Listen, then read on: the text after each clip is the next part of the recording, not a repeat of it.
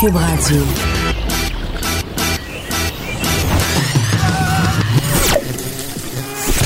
Pour elle, il n'y a jamais de mauvaise question. De 13 à 15. Les effrontés. Avec Geneviève Peterson.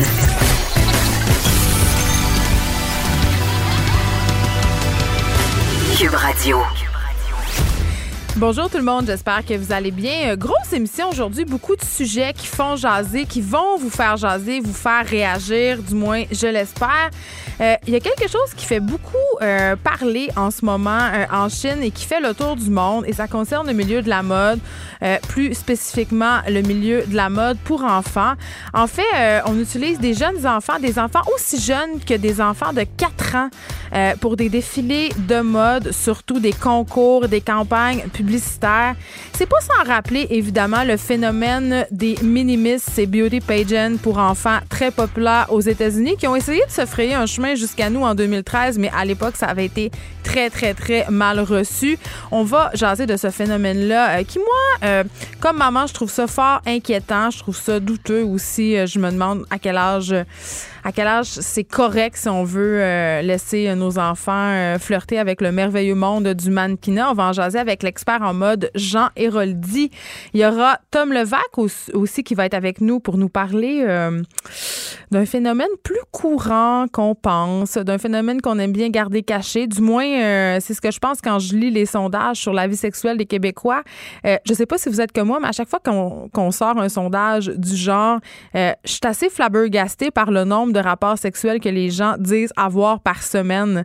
Euh, j'ai tout le temps l'impression quand je parle aux gens autour de moi, aux couples autour de moi, surtout ceux qui ont des enfants, que c'est vraiment très difficile d'avoir une vie sexuelle épanouie quand on est parent c'est avec de ça dont on va parler avec Tom Levac qui n'a pas d'enfants. Euh, ces couples qui n'ont plus de vie sexuelle après les enfants. Je sens qu'on va prendre peut-être des notes. Euh, aussi, euh, il y a le fondateur du site 8chan sur lequel le tireur de la fusillade d'El Paso aurait publié un manifeste haineux, un manifeste raciste qui demande en fait sa fermeture. C'est pas d'hier hein, qui demande la fermeture de 8chan, le fondateur. Ça date euh, du milieu, en de vers 2013. Euh, est-ce une bonne idée? Est-ce que si on ferme 8chan, euh, c'est pas, ces gens-là vont se retrouver ailleurs, sur d'autres plateformes? aussi, par rapport à la tuerie d'El Paso et de l'Ohio, on va se demander, parce que le président Trump, hier, dans son discours, a fait allusion aux jeux vidéo. Est-ce que les jeux vidéo contribuent à la violence? On aura le spécialiste des nouvelles technologies des médias numériques, Bruno Golimetti, pour faire le point sur cette question-là. Notre chroniqueur euh, littéraire David Quentin sera là parce que euh, le 12 août arrive à grands pas et on sait que l'initiative le 12 août, j'achète un livre québécois, est devenue une journée très, très, très, très, très populaire. Euh, c'est une journée excessivement lucrative pour l'industrie du livre hein, qui en arrache pas mal le reste de l'année, il faut bien le dire. Cette journée-là, le 12 août, j'achète un livre québécois. Elle a même dépassé Noël en chiffre d'affaires dans certaines librairies. Euh, David va vous faire, bien entendu, comme d'habitude, des suggestions de livres à se procurer euh, pour cette journée-là, le 12 août, euh, pour que vous puissiez vous préparer pour vos emplettes. Évidemment, ce seront des livres québécois qui seront à l'honneur. Et moi, eh bien, je vous dévoilerai mon grand coup de cœur littéraire de l'année, mon coup de cœur littéraire québécois, mais je, je, dirais même mon coup de cœur littéraire global. J'ai pas lu meilleur livre que ça cette année. Donc, ça sera ma suggestion à moi en plus de celle de David Quentin. On aura aussi Stéphanie Bélanger-No. Vous ne la connaissez pas. Et j'avoue que moi non plus, je la connaissais pas, mais comme je me suis donné comme mandat de faire découvrir aux gens, de vous faire découvrir des femmes inspirantes qui font des choses hors du commun, euh, j'ai décidé de l'inviter aux effrontés. C'est la meilleure bûcheronne au Canada. OK? Oui, oui, ça existe encore, bûcher du bois. C'est pas juste une affaire de, de, gars, il y en a même qui en font une compétition. Et elle, c'est la meilleure. J'ai vraiment hâte de lui raconter qu'un de mes traumatismes d'enfance, mais vraiment. Euh, c'est drôle parce que j'en jasais hier avec une amie euh, qui vient du lac Saint-Jean et on partage le même, euh, la même névrose. C'est quand nos parents, nos pères en particulier, nous obligeaient accorder du bois au printemps euh, pour le bois de chauffage euh, du chalet. Dans le cas de mon ami, euh, lui, son père faisait carrément du bois, vendait du bois, il y avait des terres à bois. Donc, on, était de corvée, on était obligé de corder du bois pendant des heures. Et je me rappelle, je me, j'allais avec mon père dans la forêt au nord du Saguenay, sur les monts Valin, au printemps, parce qu'on devait abattre les arbres qui allaient servir à chauffer notre chalet tout l'hiver. Et j'avais vraiment un peu peur, un, qu'un arbre me tombe dessus, parce que ne bûche pas un arbre qui veut, il peut se passer plein d'accidents. Euh, c'est une technique assez complexe, mais euh, quand même, j'étais obligée de faire ça et ça me et ça me gossait particulièrement. Donc, j'aurai l'occasion d'en reparler avec la meilleure bûcheronne du Canada. Ça me fait un peu rire. Stéphanie Bélan-Génaud. Mais avant, euh, évidemment, on va revenir sur le triste accident impliquant des poids lourds et une dizaine de véhicules qui est survenu hier sur la 440 qui a fait malheureusement quatre morts et plusieurs blessés. Accident qui si on en croit les premiers témoignages, aurait pu être évité. Euh, je rappelle euh, que l'autoroute 440 a été complètement rouverte ce matin à la circulation. Euh, beaucoup de questions qui demeurent sans réponse. On attend les résultats, évidemment, d'une enquête qui s'annonce longue. Mais comme je le disais, plusieurs conducteurs montrent du doigt la configuration des lieux. Euh, on parle de déplacements qui sont très risqués. D'ailleurs, euh, si vous n'avez pas entendu ça ce matin à Caroline et Maca, euh, il y a un camionneur qui est venu littéralement lancer un cri du cœur et qui a dénoncé la dangerosité de ce secteur-là, l'intersection de la 440 et de la 15, évidemment, et qui dit que depuis 25 ans, c'est un problème. Et évidemment, je ne peux qu'acquiescer parce que circulant moi-même assez régulièrement euh, à Montréal et empruntant régulièrement cette intersection-là, euh, les zones d'accélération qui sont pas assez longues, des gens qui se coupent, euh, des comportements routiers aussi qui sont problématiques, là, les chauffeurs de poids lourds qui soulignent avec justesse souvent que se garde une saine distance avec les véhicules qui sont en phase 2, mais que les gens ne sincère, si on veut, dans cette distance sécuritaire-là. Et vous savez, un 10 roues, ça freine pas sur un 10 là. Euh, donc, ça crée encore plus de situations dangereuses. Mais j'allais dire, il n'y a pas juste euh, cette intersection-là qui est problématique à Montréal euh, et dans les environs. Moi, j'habite le quartier Rosemont le vieux Rosemont en particulier. Et euh, il y a une intersection euh, au coin du boulevard métropolitain, donc la fameuse 40 là, qui fait Montréal bord en bord et le boulevard Saint-Michel. Écoutez, il faut faire un triple changement de voie, mais vraiment littéralement, il y a trois voies. C'est ultra dangereux. On voit rien. À l'heure de pointe, c'est absolument jump pack en bon français. Les gens sont excédés. Donc, ils coupent, ils mettent pas leur clignotant. Ajoutez à ça des camions de livraison, des vélos. C'est un cocktail assez dangereux, merci, qui pourrait donner lieu à un accident comme celui de la 440. C'est sûr, on circule moins vite. C'est une sortie que sur une autoroute, mais c'est le même principe. Les sorties sont mal conçues je veux dire, on dirait que le ministère des Transports dort au gaz. Tu sais, si on prend juste l'exemple de l'échangeur Turco, euh, ça va nous coûter des milliards de dollars. On est en train de reproduire exactement les mêmes erreurs. Il y a des ingénieurs euh, qui ont levé le flag, des travailleurs de la construction pour dire, écoutez, là, on est en train de faire des voies exactement de la même largeur que celles qu'on avait en 1950, des zones d'accélération aussi courtes, alors qu'on sait que le parc automobile, malheureusement, a augmenté et va fort probablement continuer euh, d'augmenter.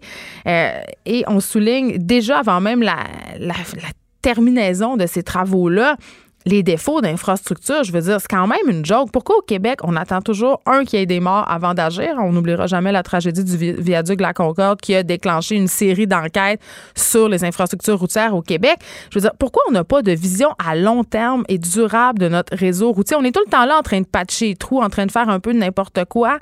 On n'a pas de vision. On gère ça comme des maudits tapons. Et ça donne lieu à des tragédies comme celle de l'autoroute 440 qui a fait quatre morts hier. J'ai bien hâte de savoir. Le ministre Bonnardel a annoncé euh, des mesures spéciales, euh, a dit qu'il allait faire quelque chose. C'est un dossier que je vais continuer à suivre avec attention. Euh, on a parlé de Victoria's Secret la semaine passée. on se rappelle, là, il y a une, un, ange, un angel, un mannequin, une habituée, en fait, euh, du célèbre défilé de mode de Victoria's Secret, un défilé qui a lieu chaque année un défilé de lingerie, mais aussi de costumes, de costumes de bain. Donc, cette mannequin-là, euh, Shanina Sheikh, a annoncé, en fait, dans une entrevue qu'elle a accordée à un média australien, elle a fait un peu couler cette information selon lequel le, le, défilé serait annulé. Euh, évidemment, euh, ça n'a pas encore été confirmé, cette affaire-là, euh, mais ça, évidemment, c'était pas une surprise parce que en mai dernier, le New York Times révélait que ce défilé-là avait perdu son. Un, il avait perdu leur diffuseur télé. Et Victoria's Secret était dans une espèce de controverse, c'est-à-dire devait évoluer et changer parce que les gens, évidemment, sont un peu tannés de ce genre d'événement-là, euh, du manque de diversité et les codes d'écoute qui étaient en véritable chute libre. Euh, écoutez, euh, l'an dernier, euh, ils ont eu la pire audience. La pire audience en cinq ans aux États-Unis. Euh, ils étaient à 3,3 millions alors que l'année d'avant, c'était 5 millions. Donc, on parle, d'une perte d'audience qui est quand même très grande. Donc, c'est pas une surprise et j'imagine que Victoria's Secret va confirmer la nouvelle comme quoi le défilé prend une pause cette année pour un peu se revamper parce que la compagnie est vraiment dans une crise d'image euh, qui amène en fait une perte de vente qui est quand même assez incroyable. Mais là, est-ce un hasard? Est-ce un hasard? Euh, la marque frappe un grand coup en recrutant la mannequin brésilienne transgenre Valentina Sampaio. C'est la jeune femme elle-même qui a partagé cette semaine une photo d'elle en robe de chambre lors d'une séance photo pour Victoria's Secret. Euh, elle devient ainsi la première mannequin transgenre à travailler pour la marque de lingerie. Il euh, faut savoir que cette mannequin-là, brésilienne, Valentina Sampaio, elle est quand même bien connue du milieu de la mode. Elle a fait des choses pour L'Oréal. Donc, je ne sais pas si c'est un hasard. Euh, de façon bien, bien, bien évidente, je vois que cette marque-là est en train d'essayer de se questionner, euh, de se repositionner pour les consommateurs à cause des critiques dont on discutait tantôt. Euh, je trouve ça bien beau, je trouve ça noble. On peut pas être contre la vertu, je le dis souvent. Mais cette femme-là, euh, même si elle fait partie de la minorité LGBTQ+, est encore quand même grande, blanche, mince quand même, on, ne se sort pas de ces dictats de la beauté-là. Euh, et c'est sûr, je, ne peux pas ne pas saluer le fait que Victoria's Secret engage quelqu'un de la diversité. Euh, mais je suis toujours un peu sceptique quand des marques surfent en quelque sorte sur des grands enjeux sociaux comme le féminisme et la diversité, par exemple, parce que euh, c'est sûr que c'est une bonne chose, mais le but reste quand même de capitaliser sur la sympathie du public pour la monétiser. Donc, Victoria's Secret frappe fort, fait un bon coup, mais continue quand même de présenter des modèles de beauté irréalistes et de faire fabriquer sa dans des sweatshops pakistanais je veux dire, on va pas, on va pas se cacher. C'est quand même ça. On en a parlé euh, aussi de Victor, euh, euh, d'un truc comme ça cet hiver par rapport au Sport Illustrated, le spécial swimsuit qui avait une femme voilée sur sa une. Ces, ces grandes marques-là font des espèces de stuns publicitaires qui font jaser d'eux à travers le monde. Donc, évidemment, bonifie l'image de marque, bonifie le reach aussi de la marque, amène des gens qui peut-être étaient amenés à tourner le dos à leur marque en, leur faisant se dire ah mais c'est euh, cette marque là nous écoute cette marque là euh, nous fait miroiter des choses euh, qui sont plus réalistes. Mais en fait tout ça au bout du compte c'est juste une opération pour aller générer plus de revenus. Tu sais on se rappelle on en parle souvent mais j'aime ça le redire et le redire. Bien qu'on ait salué les campagnes de Dove qui célébrait la diversité corporelle, ben d'un autre côté, euh, cette filière-là qui est possédée par Procter Gamble euh, font Axe, euh, qui sont connus pour avoir des pubs assez sexistes. Donc je reste dubitative et j'ai quand même très hâte de voir ce que Victoria's Secret va faire avec son défilé de mode, mais en tout cas, c'est quand même une bonne chose qui ait décidé de mettre une mannequin transgenre à l'avant. Image très choquante au Texas. Euh, sérieux, quand j'ai commencé à voir euh, cette photo-là circuler sur Internet, je pensais que c'était une joke. Je pensais que c'était, pas vrai. Euh, brièvement, là, ce sont des policiers texans, ce qu'on peut voir, à cheval qui. qui promènent un homme noir dont les mains semblent attachées derrière son dos. Donc, tu as deux policiers à cheval, tu as une personne afro-américaine qui a les mains attachées dans le dos et le policier le tient avec une corde. Cette photo-là, euh, évidemment, est horrible, déshumanisante. C'est inacceptable. Euh, ça circule sur les médias sociaux depuis. Les gens sont fâchés, les gens sont révoltés, les gens sont en colère et avec raison. Euh, très rapidement, écoutez, ça, ça, s'est enflammé, mais ça, ça, se passe évidemment au Texas. On peut pas, on peut pas mettre de côté toute la charge historique que porte un tel cliché si on pense à l'esclavagisme notamment et le Texas, un des derniers États à avoir abandonné les tensions raciales qui sont encore très, très fortes là-bas. Je ne sais pas, là, mais j'ai de la misère à m'imaginer, j'ai de la misère à croire que des policiers ignoraient la charge historique que portaient leurs gestes. J'ai vraiment de la misère à croire ça. Et le, et, le chef de la police s'est défendu en disant, écoutez, euh, les, il y avait, euh, les policiers étaient sur des montures, euh, ils ont décidé de pas débarquer et de se... parce que le monsieur en question, c'était un suspect qui a, été arrêté pour avoir entré par infraction dans un domicile où il avait été barré. donc, la, cavalerie, si on veut, les chars de police étaient comme à huit blocs de, maison de là. Donc, ils ont décidé de faire marcher le gars de cette façon-là. Mais là, le chef de la police qui dit à partir de maintenant, nous allons arrêter. Tu sais, c'est un peu facile quand même. Bref, une image très, très révoltante qui circule et qui nous souligne encore que euh, justement les, les blessures face à l'esclavagisme aux États-Unis sont encore très, très, très présentes. Cube Radio.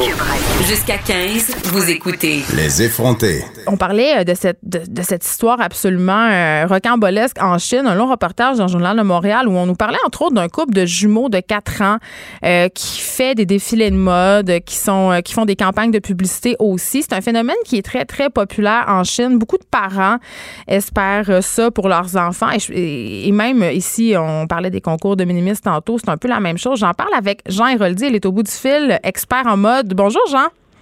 Ça va bien?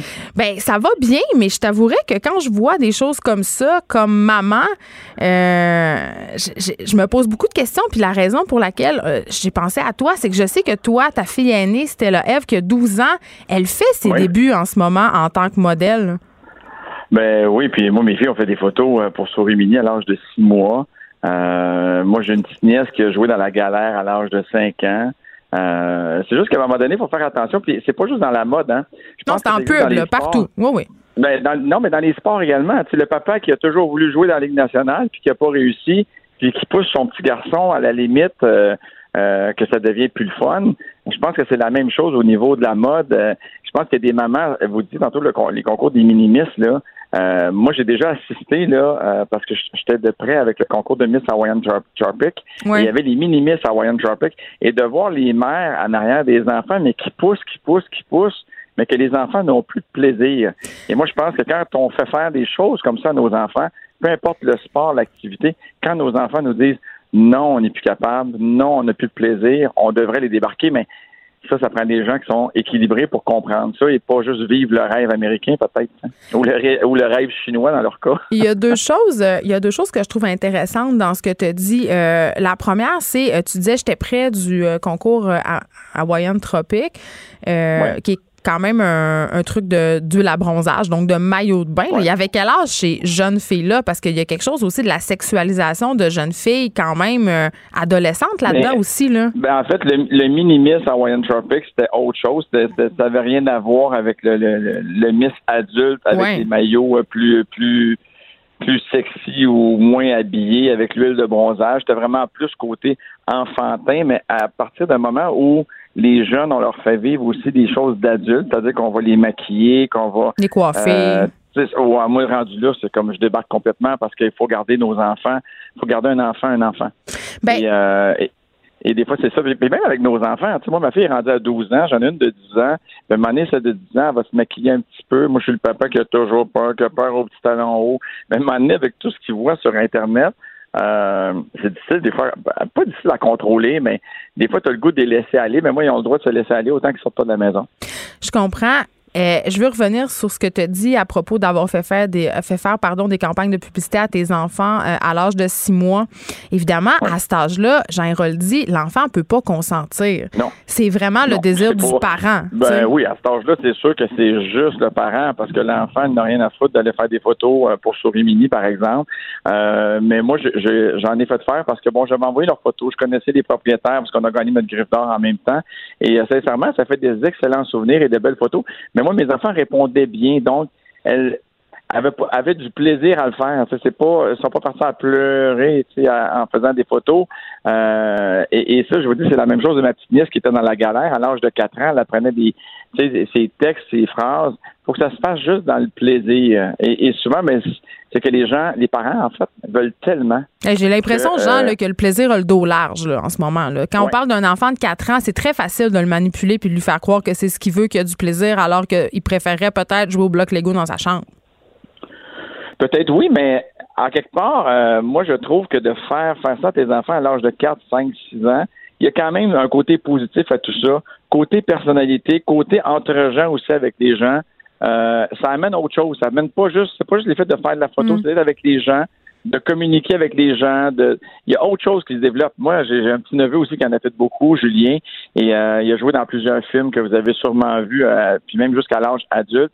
Ce petit gars-là est, passé de, à l'âge de, de 4-5 ans d'intimidation à l'école à un petit gars qui a fini son bac en marketing l'année passée avec assurance parce que ça lui a apporté autre chose, une autre fierté et quelque chose qui était en contrôle et qui réussissait bien là-dedans, mais c'est pas pour tous les enfants. Parce qu'il y a même des enfants qui vont faire ça et que la tête va leur enfler aussi et ça va avoir des côtés très négatifs par la suite. Mais oui, on a vu tellement d'enfants stars mal virés, tu sais, ça c'est sûr. là, tout à fait. Là, euh, il y a des psychologues quand même qui lèvent le flag par rapport à ce qu'on a vu en Chine, euh, parce qu'évidemment, on demande à ces enfants-là parfois de travailler de longues heures, d'avoir des expressions faciales contraires à ce qu'ils ressentent, donc de jouer. Et ces psychologues-là prétendent que ça pourrait nuire à leur développement et que les enfants, justement, doivent avoir une enfance. Et moi, quand je vois ça, justement, des, des journées de 12 heures, et on parlait même en Chine euh, des compagnies qui payaient en secret parce qu'on n'a pas le droit de rémunérer des enfants. Je me dis, il y a quelque chose là-dedans qui, qui tourne pas rond. Là.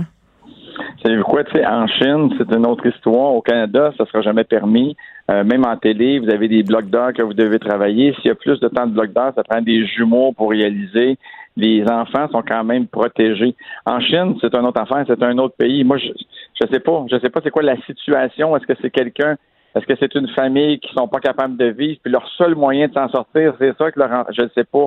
C'est difficile, je trouve, de juger à distance, surtout avec les, les, euh, les réseaux maintenant, où on fait une vidéo, puis on va montrer juste la partie où la madame est en crise contre, contre Elle donne un coup de pied à son enfant, c'est ça, à quoi tu fais allusion. Moi, je ne l'ai pas vu, le vidéo, mais tu sais, est-ce que dans ce pays-là, de donner une claque à la tête, c'est permis? Ici, ça ne l'est plus. Il y a, a d'autres mœurs aussi. C'est pas, c'est pas acceptable. Mais juste pour vous dire que c'est difficile de juger ce qui se passe dans un autre pays avec d'autres mœurs, d'autres habitudes, d'autres affaires. Mais ce qui est à coup sûr, c'est que les enfants ne devraient pas travailler. Et ça, c'est, moi, je fais fabriquer mes vêtements en Chine et les, les, euh, les entreprises sont visitées. Euh, ils ont des codes, ils ont des, euh, ils ont des normes pour qu'on fasse fabriquer nos vêtements dans ces usines-là parce que oui, ils respectent qu'il n'y a pas d'enfants qui travaillent les employés sont bien respectés et tout ça, mais, mais c'est vraiment pas le cas partout. Il faudrait, faudrait se fermer les deux yeux pour penser que c'est la réalité. Bien, c'est intéressant ce que tu dis, mais ça m'amène à. Tu m'amènes ailleurs, mais je trouve ça intéressant. La, la fabrication de vêtements en Chine, on l'a vu, plusieurs grandes marques, évidemment, suite aux demandes des consommateurs, décident de faire affaire avec des usines éthiques, entre guillemets, qui traitent bien leurs employés euh, et dont le salaire est décent. Mais le problème, c'est que parfois, ces usines-là, ils ne suffisent pas à la demande et engagent des sous-traitants. Et c'est là, souvent, que les problèmes se retrouvent. on se rappelle de la tragédie qui a eu lieu euh, en Bangladesh. C'était ça, c'était un sous-traitant. là. Oui. Donc. Mais je pense que les gens font le mieux qu'ils peuvent. Euh, mais c'est sûr qu'ils c'est sûr qu'ils en échappent une fois de temps en temps. Ça, c'est c'est assez assuré. Mais pour vous dire, là, pour vous rassurer, au Québec, pour les enfants, oui, vous allez pouvoir, si vous avez des enfants qui veulent travailler dans des agences, oui, peut-être vous allez vous faire arnaquer par de fausses agences qui vont vous demander 200 dollars par année parce que vos enfants vont jouer dans un film de Disney, même s'ils parlent juste en français. Là. c'est complètement faux, ces histoires-là. Quand c'est trop beau pour être vrai, souvent, c'est parce que c'est... Ben, quand tu as une annonce à la radio qui dit on cherche des gens pour faire des films avec Disney en français, je veux dire, il n'y a pas un film de Disney qui se fait en français, premièrement. Euh, il faut être bien encadré. Je pense qu'à partir du moment où on met nos enfants dans cette industrie-là, ça prend un parent qui les suit à temps plein. Ben, effectivement. Pas de laisser les enfants avec n'importe qui. On en a vu dans le domaine artistique au Québec. On a vu plein de choses qui sont épouvantables dans le sport également. Euh, il faut prendre, faut, faut se dire en tant que parent, OK, moi j'ai le temps de m'arrêter, j'ai le temps d'aller à une audition, j'ai le temps d'aller la journée du contrat, m'asseoir à côté la caméra, voir ce qui se passe avec mon enfant. faut être là, mais sûr, il faut être là. il y a quand même des parents qui ont aussi exploité leurs enfants. Euh, ça m'amène à, Ben à- oui. à- ben oui, parce que parlons euh, Ah oui, du quand on côté. regarde, on regarde, on regarde l'histoire de Michael Jackson avec Ben, les enfants, la mère autorisait qu'elle couche, que les enfants couchent avec Michael, à un moment donné, tu fais comme, ouais, ouais, ben, je me suis posé la question à ce micro qui sont ces parents qui envoient des enfants en sleepover chez des hommes adultes? Mais ça c'est un autre sujet mais parlons de Ben, l'argent parlons de l'argent parce qu'évidemment euh, tu as fait allusion à, à la Chine peut-être on ne sait pas la situation financière des parents mais même ici ouais. faire faire des contrats de pub ou des contrats de mannequin à son enfant c'est quand même une bonne façon de générer de l'argent mais euh, je, je me demande à qui revient cet Sincèrement, je argent là pense qu'au Québec, c'est plus, au Québec, je pense que c'est plus comme un loisir, comme d'inscrire ton enfant dans un cours de danse. Euh, je, je- je me demande, à moins d'exception, si tes dépenses sont pas plus fortes que tes revenus, là. oui parce que comptes, là, ça coûte la cher journée du parent qui reste là, puis, puis tout ça, là, puis l'inscription. Quoique moi, mon, ma fille est dans une agence qui s'appelle La Suite à Montréal, Mhm. et c'est une agence qui, en tout cas, à mon avis, c'est assez rare, mais il n'y a aucun frais de- de- d'inscription, donc j'ai pas eu à payer pour elle. Elle aura de l'argent si elle a des contrats. Donc ça, déjà, je trouve que euh, c'est plus. C'est sûr que tu as une séance photo à payer, mais faut que tu le fasses comme loisir et non pas comme rentabilité, là. Euh, c'est beaucoup plus difficile. Je, dis ça en même temps. Mes neveux et nièces ont toutes fait Canadian Tire, des pubs et tout ça. Et ils sont arrivés à l'âge adulte en pouvant s'acheter une voiture. Donc, euh, ça peut être le fun aussi. Ben, c'est le fun, mais il y a des parents quand même qui, qui prennent cet argent-là et qui vivent littéralement au crochet de leurs enfants. On en a vu plus aux, États-Unis, c'est vrai, mais quand même, c'est Ouais. un phénomène. Et je, je veux qu'on revienne sur les influenceurs, OK? Parce qu'en ce Ouais. moment, il y a un phénomène quand même assez grandissant de jeunes influenceurs qui sont payés par des marques pour faire la promotion de leurs produits sur les réseaux sociaux, OK? Euh, Puis tellement qu'il y a une YouTubeuse en Corée du Sud, Boram, elle a 6 ans, elle vient de s'acheter une maison de 10,6 millions de dollars canadiens à Séoul. Je pense que Quand ça- même, hein? ben, c'est quelque chose. Puis quand on voit ça, euh, je sais pas si tu avec moi à la même place que moi, comme parent, c'est sûr que ça peut être tentant euh, de se dire que ton enfant, parce que c'est ils nous font miroiter que c'est plus facile de réussir à cause des médias sociaux. Tu sais, ça a une influence, cette affaire-là. là. Mais tu sais, ça, c'est au même niveau que quand Britney Spears est devenue chanteuse, puis qu'elle s'est mise à faire des millions, que là, les parents voulaient avoir de l'argent. Tu sais, c'est, c'est l'argent, là. C'est, ça, l'argent, ça mène le monde. Donc, euh, il faut juste avoir une bonne relation avec l'argent parce que c'est sûr que des fois, ça peut porter peut-être à faire faire des choses que sans argent, on dirait non et que là, on hésite, tu sais. Ben oui. Et dans le cas des enfants, on devrait jamais hésiter. Ça de- Puis, puis sais-tu quoi? Ça devrait toujours aussi qu'à partir du moment où l'enfant dit non, ben c'est non. C'est fini. Ça vient de finir là. Et moi, c'était la condition avec mes enfants quand je faisais des shoots pour mes collections à, à Aubainerie. Euh, quand ma fille disait Papa, je suis tanné. Ben là, des fois, je disais OK, on en fait juste une dernière, puis ça finit là. Tu sais, puis c'était pas un 12 heures qu'on faisait faire, là.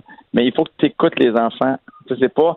Puis ça devient stressant. À un pour les parents, puis ils disent bon, OK, là, on va être payé, mettons, 2000 la journée. Puis il est supposé de finir à 4 heures. À 2 heures, il me dit qu'il est plus capable. Puis comme je parlais avec ma soeur aussi euh, hier, parce qu'elle a eu longtemps avec ses enfants à faire ça, elle dit, tu sais, les enfants ne devraient jamais faire ça en se faisant dire, si tu fais ça, je vais te faire un cadeau. C'est pas ça. C'est genre, on le fait parce que tu as du plaisir, tu as du fun, tu danses, tu chantes, tu fais le tournage, tu fais des sourires, et non pas parce que tu vas avoir en cadeau euh, quelque chose. Il n'y a pas un. Des enfants ne devraient même pas être non plus être, être euh, euh, conscients que ce qu'ils font, c'est un travail. Et ce qu'ils font, dans le cas de la petite chinoise en Chine, lui a permis d'acheter une maison de, de, de je sais pas combien. tu sais. 10,6 millions de dollars canadiens. Hey, 10,6, Elle a my 6 ans. C'est en Corée du Sud. Mais quand même, euh, on, on en voit de plus en plus sur les médias sociaux des enfants qui font de l'unboxing, qui sont payés pour, et des parents qui sentent l'argent facile et qui poussent leurs Ouais. enfants devant les caméras. Mais quand même, euh, euh, il y, a- quelque chose en moi qui trouve. J'ai quand même un malaise. Sais, je comprends l'idée, je comprends l'idée du plaisir, je comprends que les enfants. Moi, j'ai une fille euh, qui manifeste l'intérêt pour ça, puis j'ai quand même des réticences parce que j'ai l'impression que c'est un milieu qui axe beaucoup sur l'image, qui motive les enfants à se préoccuper de, leurs de leur apparence vraiment beaucoup. Et on vit déjà dans une société, si on pense à Instagram, où le physique est constamment mis de l'avant. Je sais pas, il y a une partie de moi qui trouve ça un peu malsain et douteux. Ouais, mais en même temps, moi, je trouve que ça se corrige quand même beaucoup parce que on prend maintenant des enfants de, de, de, de tailles différentes. Euh, c'est pas juste la petite fille là qui est Blonde, là, comme avant. Je trouve qu'on va chercher autre chose, comme dans les mannequins aussi adultes, de plus en plus. Je trouve qu'on s'est quand même, il y a encore beaucoup de chemin à faire, mais on s'est quand même amélioré beaucoup de ce côté-là, euh, de prendre des enfants de, de, de, de beauté, pas, de beauté différente, mais de ce qu'on voyait avant, là, la petite fille euh, cute, les yeux bleus, les cheveux bruns foncés ou la petite blonde, tu sais. Euh, moi, je, moi, je vois pas de problème si c'est l'enfant qui demande à le faire. C'est la mm. même chose que dans le sport. Si j'avais un petit gars puis qui me disait je veux jouer au hockey, je vais dire OK, je inscrit au hockey. Mm, à la limite, même s'il est pas bon au hockey, là, ben, et puis il veut continuer à jouer au hockey, je lui dirais pas, tu serais peut-être mieux de jouer au soccer. T'aimes ça jouer au hockey? Ben, joue au hockey.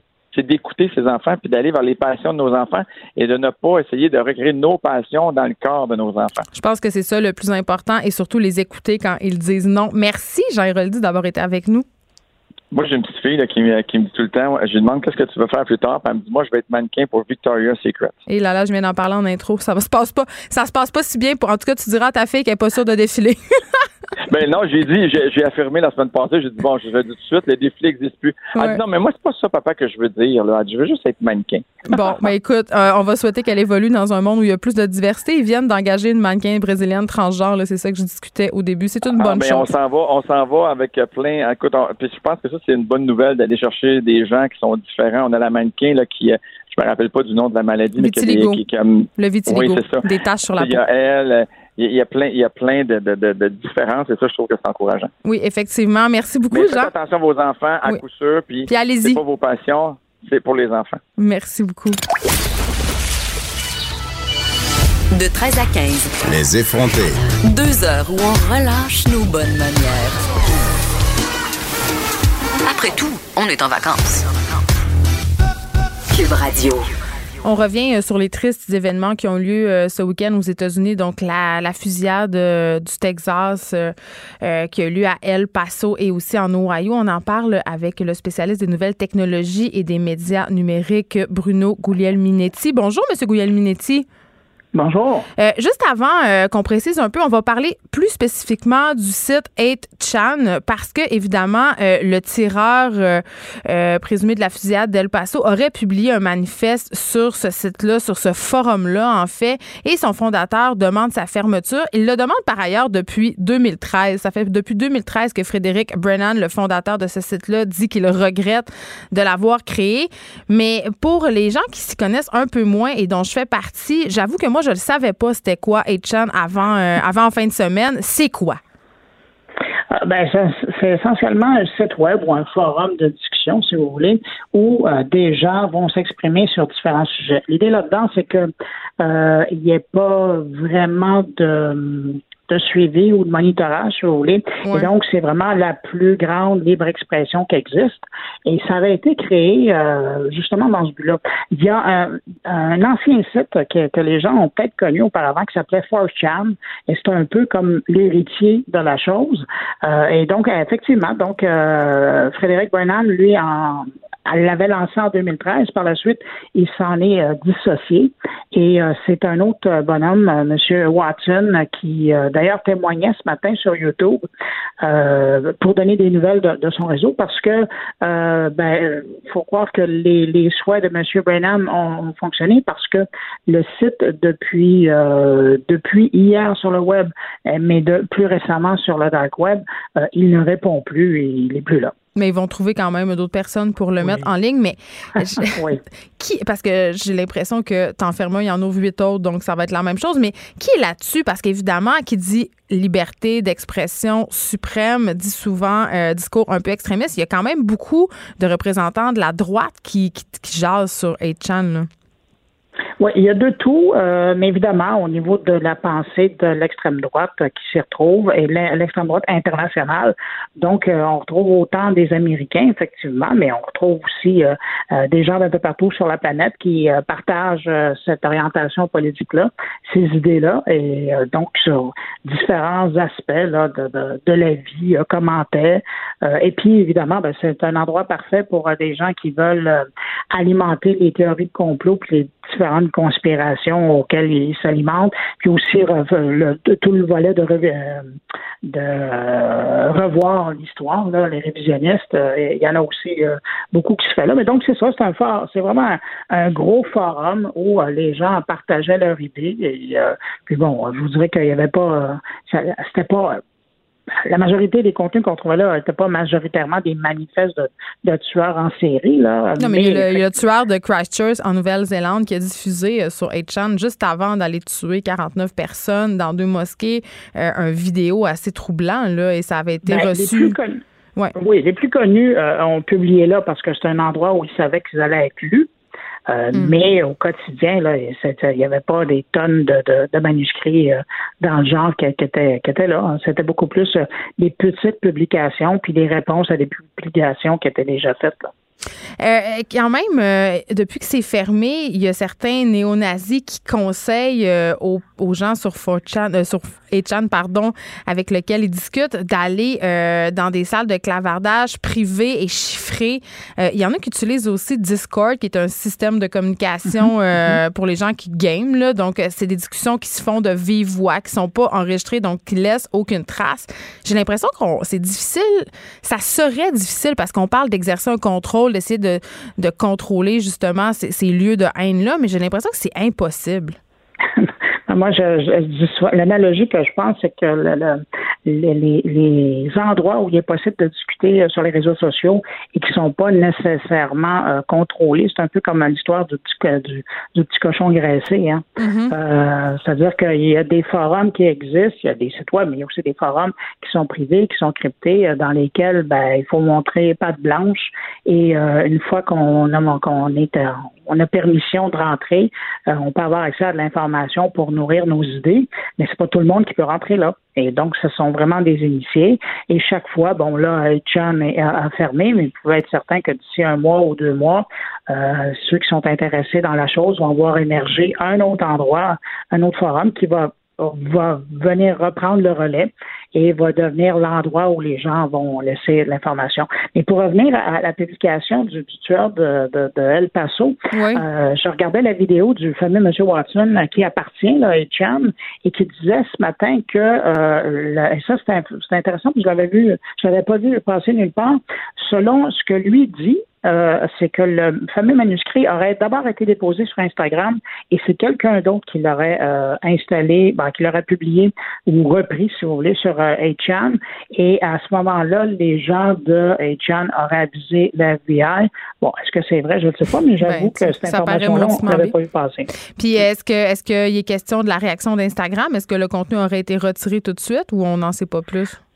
Ah, on n'en sait pas. Non, parce que c'est trop neuf. Là. Ça fait quelques heures que ce vidéo-là a mm. été publié. Alors, on, sait. Il n'y a pas de, de, de, déclaration officielle. On va suivre ça. Dans son discours à la Nation hier, euh, Donald Trump a blâmé les jeux vidéo hein, par rapport à la tuerie d'El Paso. Et, je dois l'avouer, euh, il n'est pas le seul à rejeter le blâme sur cette industrie-là. Ça me fait toujours beaucoup rire, mais quand même, euh, justement, il n'est pas le seul à penser ça. Euh, oui, ça vous fait moi aussi. Permettez-moi aussi de rire parce que c'est un peu, je pense que chaque génération a trouvé son coupable. Euh, moi, quand j'étais jeune, c'était la télévision qui donnait des images, des idées euh, des tueurs.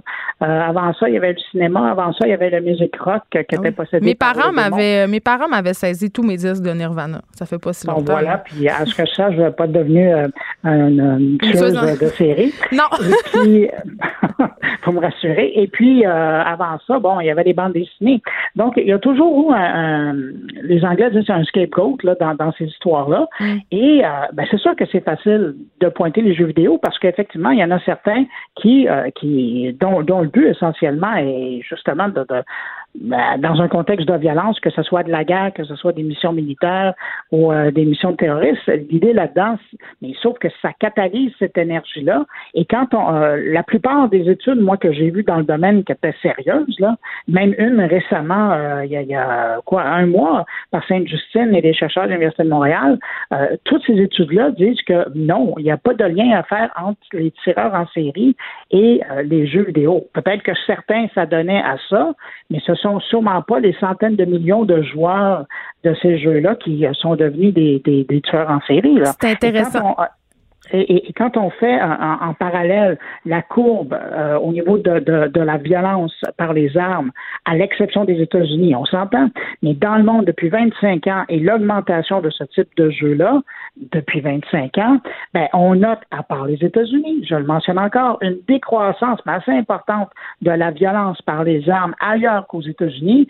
Alors qu'il y a une croissance de ce type de jeu. Alors, à un moment donné, mais quand on regarde aussi en filigrane, c'est qu'il y a qu'aux États-Unis où il y a une si grande liberté des armes. Bien, c'est ça, Bruno euh, Guglielminetti, c'est très intéressant parce qu'il y a le site web Vox qui a publié un, tableau fort équivoque euh, qui comparait en fait euh, les revenus générés par l'industrie du jeu, vidéo et les morts violentes par arme à feu. Et le pays où il y a le plus de ventes, évidemment, c'est la Corée du Sud la Chine, en troisième, les, États-Unis, après l'Angleterre, Canada, Allemagne, France, Italie, euh, etc. Et le taux de mort par, euh, par avec des, des, armes à feu est, est mm-hmm. complètement démesuré et, disproportionné aux États-Unis comparativement aux autres pays où il n'y en a presque pas. Donc, c'est vraiment un problème américain. Et quand Donald Trump évoque les jeux vidéo comme cause de tous les maux, j'ai l'impression qu'il veut détourner l'attention, si on veut, du réel problème qui est justement cette accessibilité aux armes à feu, mais aussi les problèmes de santé mentale euh, et la difficulté pour les gens d'accéder à des soins aux États-Unis. Ben, et vous l'avez dit, quand tu parles même de, santé mentale, euh, hier, il y avait la fameuse citation qui disait euh, c'était un problème de santé mentale qui a fait qu'il a tiré sur, avec l'arme et pas l'arme en tant que telle. Ben, S'il l'avait pas eu, il n'avait pas été capable de l'avoir eu, ben il n'aurait pas tiré. Euh, parlant de Trump, notre bon ami, qui, qui, a quand même maille à partir avec les géants de la technologie, là, il les condamne souvent, ce sont ses victimes préférées, comme je me plais à le dire. Et là, c'est fou parce qu'il accuse Google d'être politiquement biaisé et de le défavoriser euh, à l'approche de la prochaine élection présidentielle? Oui, mais je vous dirais que je pense que euh, c'est probablement le président américain qui, se sent le plus persécuté. En général. le reste de la planète. D'ailleurs, euh, souvent, il a dit qu'il était, qu'il a été et qu'il est encore aujourd'hui le, le, président américain qui a été le, plus maltraité. Écoutez, à l'écouter, si on se fie à ces dires, là, euh, tous les médias américains euh, seraient biaisés et ne le couvriraient pas convenablement. Et c'est la même chose pour euh, les grands joueurs de l'Internet. maintenant, je pense que quand on regarde, je pense que Twitter l'a bien servi. puis dans le cas de Google, si vous faites une recherche, je pense que Google va pas arrêter de vous donner des références sur les hôtels de Trump, les vins de Trump, les, les, les, différentes entreprises de Trump c'est là. Et si vous faites une recherche euh, du président Trump, ben vous allez avoir accès à tout ce qu'il dit, toutes les vidéos qui sont disponibles. Euh, alors de là, de, en tout cas, lui peut voir une conspiration, mais dans les faits, euh, Google sert ce candidat-là si on le prend comme candidat dans un contexte d'élection en 2020, ben, le sert comme il sert d'autres candidats futurs. Merci Bruno Guglielminetti de nous avoir parlé. On rappelle que vous êtes spécialiste des nouvelles technologies et des médias numériques et que vous animez le podcast Mon carnet, l'actu numérique.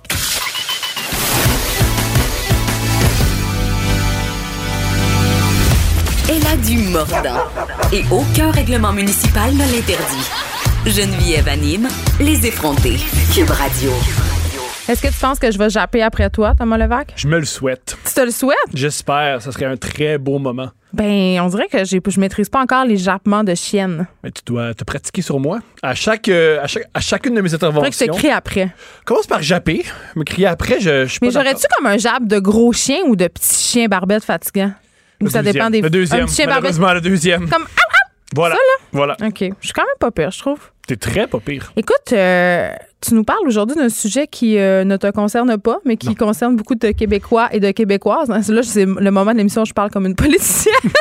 Euh, les couples qui ont plus de vie sexuelle après avoir eu des enfants. Ça me fascine. Ben, écoute, pour avoir eu plusieurs soupers de feuilles bien arrosés avec des mères, là, ça, je pense que ça arrive pas mal beaucoup. Tu sais, en début d'émission, je faisais une blague. Je disais, tu sais, quand je lis les sondages, euh, souvent c'est dans la presse, les sondages légers. Là, mm-hmm. euh, sur léger la marketing. oui, pas léger, euh, c'est léger de. Non, non, léger marketing. Sur la vie sexuelle des Québécois, j'ai l'impression que les gens mentent énormément. Mais ben, j'y crois. Tu sais, pour pas avoir l'air épais, ils disent ah, moi je baisse quatre fois par semaine. Oui, une fois The Onion avait fait une joke, euh, une vidéo géniale. The Onion, c'est un show, pas un show, mais un site de fausses nouvelles. Ouais, une vidéo où il, expliquait que les, euh, selon un sondage, tous les jeunes garçons en bas de 14 ans, 98 des jeunes garçons ont fait l'amour à plus que 10 reprises. Ben non. C'est genre de blague comme ça. Ben non. Ah oui. Ben c'est ça. C'est ça. Mais fait que ça me faisait rire parce que c'est un sujet évidemment dont, euh, dont j'ai l'impression dont on se vante pas, tu sais, quand on est des nouveaux parents, sauf quand on a deux, trois verres de vin dans le nez, puis là, les langues se délient, puis là, on se met à se dire, hey, ça fait six mois que j'ai pas couché avec mon chum, je sais plus quoi faire, je me sens là, je me sens. Tu sais, puis il y a toute l'affaire de tes. tu sais, quand tu viens d'avoir un enfant, euh, tout ce que tu veux, c'est dormir. Tu sais, donc, euh, je- je- je- je- c'est un sujet chaud. Mais moi, je trouve ça fascinant. Premièrement, quand euh, moi, ce qui me fascine, c'est les, les couples qui n'ont plus de sexualité. Ben, mais Et ça. dans sexualité, moi, je. J'inclus la masturbation. Ça m'a toujours fait rire les gens qui disent Ah, moi, j'ai pas de sexualité, mais ils se masturbent quatre fois par semaine, euh, Non, quatre fois par jour. c'est une. une sexualité, ça. Avec toi, mais c'en est une. C'en est une. Tu as le même, même, même, t'as le même- Avec ou, avec ou seul, ça reste un orgasme. Tes orteils font la même chose, ils se recroquevillent. C'est la même, euh, le même phénomène. Ce que j'apprends, c'est non seulement ils ne couchent plus ensemble, mais ils ne se touchent plus. Et ça, je trouve ça fascinant que depuis Ils se touchent plus eux-mêmes. Eux-mêmes. pas entre eux. OK. Entre eux, ça, ça les regarde. Mais qu'ils ne touchent plus eux-mêmes, ça me fascine. Ça me fascine que un couple qui n'a plus de sexualité, parce qu'à mes yeux, la sexualité, c'est une des choses les plus extraordinaires qu'il n'y a pas. Mais c'est pas avec toi qu'on parlait, euh, justement. euh, je pense que avec toi la semaine passée qu'on discutait de ce qui- la seule chose qui nous, qui nous différencie. La seule chose qui différencie une relation d'amitié d'une relation de couple, c'est quand même la sexualité. Parce Ça que dépend de qui, ça dépend quels amis que t'as. Quand t'as des très, très, très, très bons. Moi, ça me faisait rire au, second, au- secondaire et euh, quand j'étais un de jeune fuck homme. friend? Ouais, il y avait une fille qui m'avait déjà dit ben là, si on couche ensemble, ça va ruiner notre amitié. Puis j'avais dit non, non, au contraire, on va être encore plus amis. Elle avait pas aimé ça. Non, mais je comprends ce qu'elle veut dire, mais en même temps, je pense qu'avec le, on- le fait qu'on se libère de plus en plus sexuellement, les relations sexuelles en Ça, dehors des pas. liens, maintenant. J'y crois pas qu'on se libère plus sexuellement. Ben, je, pense, que, c'est moins mal vu de coucher ensemble quand t'es pas ensemble. C'est quelque chose qu'on accepte maintenant plus socialement que dans les années 50, là, Je crois que dans les années 50, ils faisaient autant, mais ils en parlaient pas. Mais c'est je- ça. je me Maintenant, on peut en parler. Oh, mais encore là, euh, même, je, je crois qu'on n'est pas plus libéré. Je- ça revient à ce que tu disais au début. On prétend qu'on a une plus grande sexualité qu'on a. Ah oui. Fait que je crois qu'on n'est pas plus libéré. Je crois juste que le discours public a changé. Mais je crois que la- ça, c'est une de mes théories. Il y, a, il y a une, il y a une pression aussi. Euh, J'avais lu un livre qui était super intéressant. C'est en anglais, malheureusement, mais euh, le message du livre, en, en gros, c'était de dire le sexe, c'est overrated, OK? C'est-à-dire qu'on fait tellement un gros deal avec ça, sociétalement, qu'on se met une pression absolument incroyable pour avoir une vie sexuelle épanouie. Mais ce qui est une vie sexuelle épanouie pour moi n'est pas nécessairement la même chose que pour toi. Moi, j'ai peut-être besoin de faire l'amour chaque jour, toi une fois ou deux semaines, et c'est bien correct. tu sais. Mais on se met beaucoup des normes, puis on, on a beaucoup introduit la question de la normalité. Qu'est-ce qui est normal ou pas? Surtout la performance. Tu sais, fait quand t'es nouveau parent, c'est normal que t'aies pas de sexe. Ou c'est pas normal si t'en as plein, ou Mhm. Ça dépend. l'inverse. Ça dépend. Il y a des gens qui. Un, un truc aussi que j'ai appris. Il y a beaucoup, beaucoup de gens qui se mettent en couple pour moins faire l'amour. Souvent, c'est comme ça qu'ils tombent en amour. Ils tombent avec une personne qui a la même libido qu'eux. Je crois que la- une des choses les plus importantes dans un couple, c'est avoir quelqu'un qui a la même libido. Je confirme. on Sinon, parle- c'est très frustrant. Des deux côtés. C'est frustrant si tu te fais dire non, puis c'est frustrant si tu te fais dire, si tu te fais tout le temps dire ah ouais, ah ouais, let's go, let's Mais go, let's go. Il y a deux affaires, moi, je trouve là-dedans intéressantes. La première, moins tu fais l'amour, moins tu le fais. C'est comme un cercle vicieux. OK. Puis là, plus la, la pression de le faire est grande, moins tu le fais. Tout le monde est stressé. Tout le monde marche sur des œufs. Ça peut devenir vraiment malsain et foqué. Euh, deuxième affaire, c'est que, euh, justement, quand, quand tu es en couple et tu as des enfants, il faut que tu. Je veux pas dire l'appétit vient en mangeant, là, Bien sûr. mais il faut que tu donnes un moment. Il faut que tu dises, OK, vendredi soir à 8 heures, on le fait. je sais que c'est vraiment poche, OK? C'est comme zéro Ben, spontané, mais des fois, c'est la seule façon d'y arriver. ironiquement, beaucoup, beaucoup de couples, c'est comme ça qu'ils ont des enfants. Ils ont une application, ils ont un calendrier, puis ils se disent Ah ben, oui, si on veut non. un enfant, ça, on doit faire l'amour jeudi Oui. à 14h37. Moi, c'est plus dans la logique que si on se laisse aller dans le quotidien, c'est-à-dire si tu, tu sais, on, on a nos vies, on a nos jobs, là, tu t'occupes des kids, tu fais les affaires, tu sais, t'es tellement épuisé le soir que c'est sûr que la dernière affaire que tu vas avoir envie de faire, peut-être, c'est de faire l'effort Et aussi, de faire un lap dance à ton chum. L'intimité change quand il y a un enfant. Quand c'est Ouais. un couple qui vit seul dans un appartement, c'est normal qu'en faisant la vaisselle, un baisse les de l'autre, puis on y va. Quand tu Devant les enfants, c'est moins ça. Voilà! On n'est pas, dans- on pas dans une secre alien. On peut pas faire l'amour devant les enfants. Je sais. l'intimité est moins. Moi, j'ai mes enfants une semaine sur deux, puis j'ai dit à mes filles, j'ai fait l'amour dans toutes les pièces de la maison quand vous n'étiez pas là. Bye bye. Moi, il était là. Ah! Ben, j'ai comprends. Moi, je sais que mon père était comme ça, puis ça m'a. J'ai Même vraiment pas dans aimé votre ça. chambre. J'ai vraiment pas aimé ça. J'ai toujours trouvé ça vraiment, vraiment dégoûtant que les parents parlent de leur sexualité. Pour Alors, vrai? Vraiment, vraiment. Moi, je trouve pas énormément. ça dégoûtant. Moi, je trouve ça vraiment, vraiment euh, important. exhibitionniste. Non, d'en parler pour en rire. Ça pas ferait bien que drôle. c'est une blague. Ben, les autres, ils trouvent ça drôle, ils sont crampés. Je comp... Moi aussi, je riais, mais je trouve pas ça drôle. Ah oui, C'est ben- vraiment horrible. Moi, je pense pas. Non, ma fille est souvent. euh, On ne sait jamais ce que les autres pensent. Hein. Puis souvent. euh, ben, j'ai déjà c'est- demandé si ça les dérangeait quand même. Encore là, on sait jamais. Ça, C'est ça qui est difficile. Souvent, nos parents, on garde une carapace. Encore là, je pense que si sa mère est à l'aise avec sa sexualité, elle va imiter ce que sa mère fait. Et elle va faire, ouais, oui, je suis à l'aise. Mais c'est très. euh, je pense que c'est extrêmement sain pas savoir la sexualité de ses parents. Pas la savoir, mais savoir qu'elle existe. En être encore là, témoin, elle- c'est une chose, mais savoir que tes parents ont une vie sexuelle et que ce ne sont pas juste des parents, je trouve ça excessivement Encore là, c'est particulier important. de savoir dans quelle pièce. Vous- déjà, ils, ils savent que, ben, ah, ben, papa, euh, plutôt maman et son nouveau chum, ben, ils font l'amour ailleurs que dans Ben, tant la mieux. chambre. Ben, tant, je sais pas. Moi, ouais, tant mieux. Ouais, moi je pense que oui. Je pense que c'est important qu'on dédramatise la sexualité, qu'on rende. ça- Je trouve que c'est beaucoup trop important. Tu sais, je trouve que c'est. Mais on non, fait- c'est on mais fait c'est une- super important. C'est important, mais C'est pas. essentiel. C'est essentiel. Mais il y a une différence entre essentiel et important. Tu sais, C'est-à-dire, on fait une grosse Ah, moi, je affaire avec ça. Il y a plein de règlements autour de la sexualité. C'est très tabou. Il n'y a même Ça- pas ça- assez de règlements. Ben là, voyons, Thomas. Ça oui. dépend de quel règlement on parle. là. Si on parle, par exemple, de ma fille de 12 ans qui n'a pas le droit de mettre des bretelles spaghetti à l'école, même s'il fait 42, c'est un règlement qui a rapport avec le sexe et qui est vraiment, à mon sens, ridicule et inadéquat. Moi, dans en ma, je- moi, 2019. je- dans ma tête, c'est plus les viols, les agressions. c'est Oui, ça. mais tu sais, on- il y a plusieurs, euh, il y a plusieurs Mais. Mais tout ça pour dire euh, que effectivement, la garde partagée m'aura montré que c'est plus facile d'avoir une vie sexuelle épanouie quand tes enfants sont pas là que quand ils sont dans la maison parce que la spontanéité dont tu parlais tantôt, eh, ça se peut pas. Puis tu sais, il y a des parents aussi, moi, l'honneur de la garde chez nous, c'était de dormir, mais mon enfant, je le couchais dans mon lit, là. Je voulais juste dormir. Voilà, c'est ce que j'ai appris. J'ai Ouais, appris ça que. existe! Voilà, c'est euh, c'est pour ça que je voulais en parler. Des couples qui dorment avec leur enfant, c'est très, très, très, très, très difficile à vous mettre même. Ben, tu peux aller ailleurs dans une autre pièce, comme je parlais tantôt, mais Ah, mais c'est normal qu'on. Moi, moi, à un moment donné, il y avait une affaire sur Internet qui m'avait vraiment. Écoute, ça m'avait choqué. Je suis quand même dure à choquer. Honnêtement, là. euh, puis, je- euh, tu sais, je trouve que la vie sexuelle, c'est important. Puis, je trouve pas que c'est nécessaire de cacher ça. Pas de la montrer, pas de s'exhiber devant ses enfants, mais que les enfants soient conscients que c'est une chose qui existe. Puis, que des fois, papa et maman ferment la porte, puis sac nous patience 20 minutes. Tu sais, mettons, ça, je trouve ça correct. Mais il y avait, euh, c'est sur des forums de mères. Tu sais, les forums de mères, ça peut devenir bindé puis particulier. là, les Ça, gens, c'est un phénomène extrême. ah non, les, gens, les gens se confient, puis les gens sont souvent en détresse, ils ont des problèmes, tout ça. Encore là, ils se confient, mais des moi, je crois toujours au mensonge dans la vie. Ah oui, mais c'est ça. On est artistes, là. C'est, nous, on Ben, est c'est deux, notre on- job de raconter des Voilà, histoires. je crois que c'est la même chose chez bien les Ben oui, puis on se divertit comme un peu, mais il y avait. Non seulement qu'on se divertit comme on, comme on peut, mais je crois aussi que sur Internet, il y a une, qu'il y a une compétition de je fais plus pitié. Ah ben oui, mais ça, euh, c'est la- la- le marketing du malheur. On en reparlera dans, Mhm. dans une autre chronique. Mais euh, toujours est-il que j'avais vu, euh, c'est par rapport aux, aux pa- aux parents qui dorment avec leurs enfants. Euh, c'est cette mère qui racontait que son bébé était, euh, était, il couchait dans la chambre dans un petit couffin. Tu sais, que c'est un bébé il y a trois semaines, Mhm. là. Puis qu'elle baisait avec son chum, pendant que le bébé était dans la pièce. Puis tu sais, logiquement, puis réalistement, le bébé, c'est sûr qu'il a conscience de rien. Mhm. Bon, malgré que tu as lu deux, trois pages de psychanalyse, tu dis peut-être que ça l'a marqué inconsciemment puis qu'il va avoir un problème avec son Oedipe jusqu'à la fin des temps. Il va devenir un tueur en série. Mais ça m'avait buggé. J'étais pas bien avec cette idée-là. Tu sais, ça m'avait choqué puis ça avait choqué bien, bien, bien, bien, bien du monde. Bien des mères qui l'ont exprimé. Bien des mères. Chère madame, voici comment je me sens avec 18 paragraphes par rapport à ce que tu viens de confier Ben, sur je Internet, pense que, je suis pas que- sûr que c'est vrai. Je pense qu'un de, de- de- un de nos sports préférés à nous, les mères, c'est de bitcher les autres mères. Puis de Ah dire qu'ils sont des moins bonnes mères que nous. Je pense, c'est- ouais, je pense que j'ose dire ça. Wow, mais wow, OK. Est-ce que tu l'as vécu toi-même? un sport, un sport des filles en général, c'est de bitcher les autres filles. C'est, c'est, c'est quand même. euh, c'est pas tout le temps vrai, mais dans la sororité des mères, il n'y a pas beaucoup de sororité, justement. Oh non! Ou faut choisir. Moi, j'ai toujours pensé que Ouais, c'est il faut se tenir avec des mères comme nous. Ou faut pas aller sur Facebook, c'est un endroit horrible. On le sait de plus Ben, en c'est le lieu des comparaisons. là. Pas Ça, juste- puis les cool moms sur Instagram, pire engeance. Mais ça, on sait tous que c'est faux.